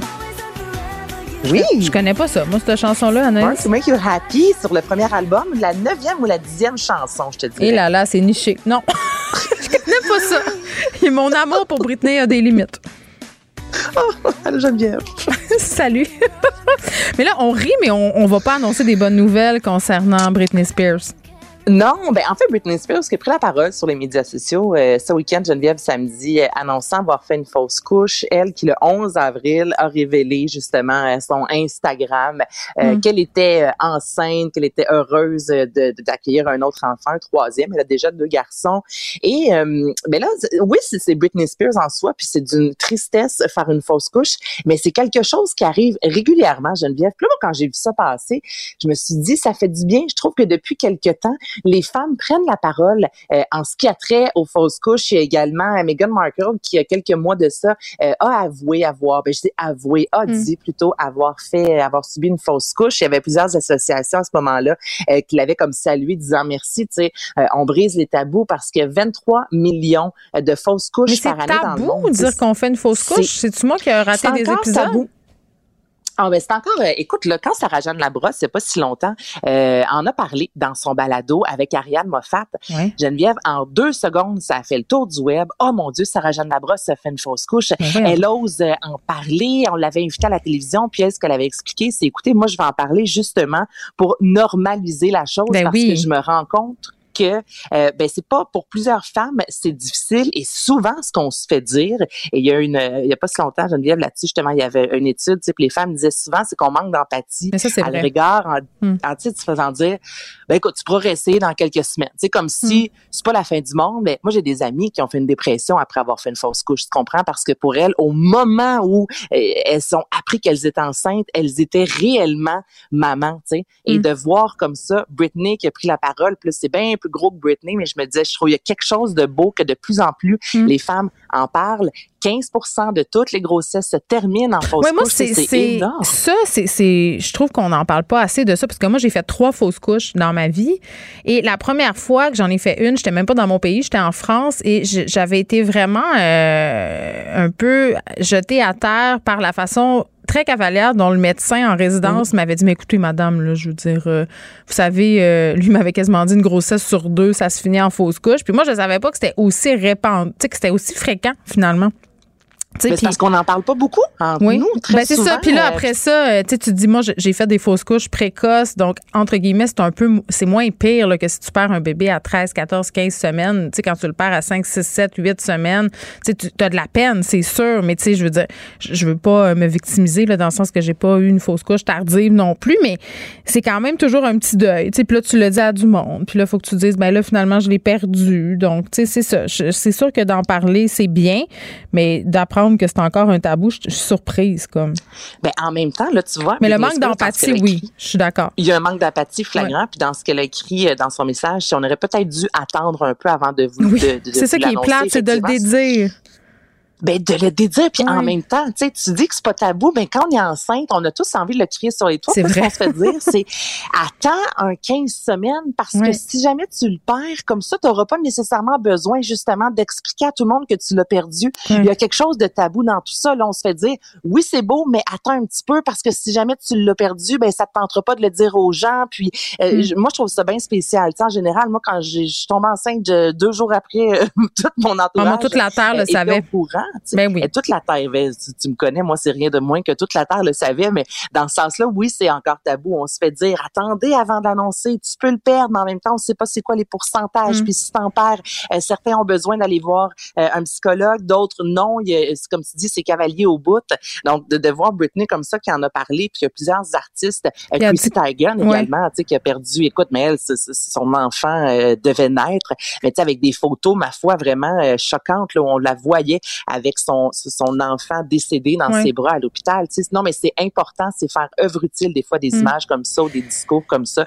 Donc, je, je, je voulais t'en parler aujourd'hui. Parlant de Britney, puis on va se laisser là-dessus, Anaïs, parce qu'il nous reste seulement une minute. J'encourage les gens à aller lire un texte de notre collègue Geneviève Abran au 24 heures parce que beaucoup de personnes se scandalisent que Britney mette beaucoup de photos d'elle nue sur Instagram. Avec un chien, hein, soit dit en Oui, bon, euh, je te dis pas que toujours je trouve ça de bon goût, ces photos, mais qui suis-je, qui suis pardon, pour juger?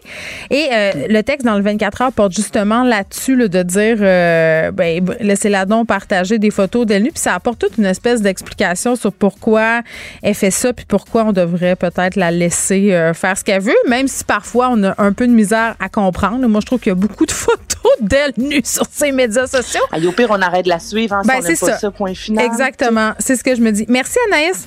Salut. Merci à toute l'équipe de recherche. Merci à Achille à la mise en onde. Merci à vous, évidemment, les auditeurs. On se retrouve demain, 13h. Je vous laisse avec Mario. Cube Radio.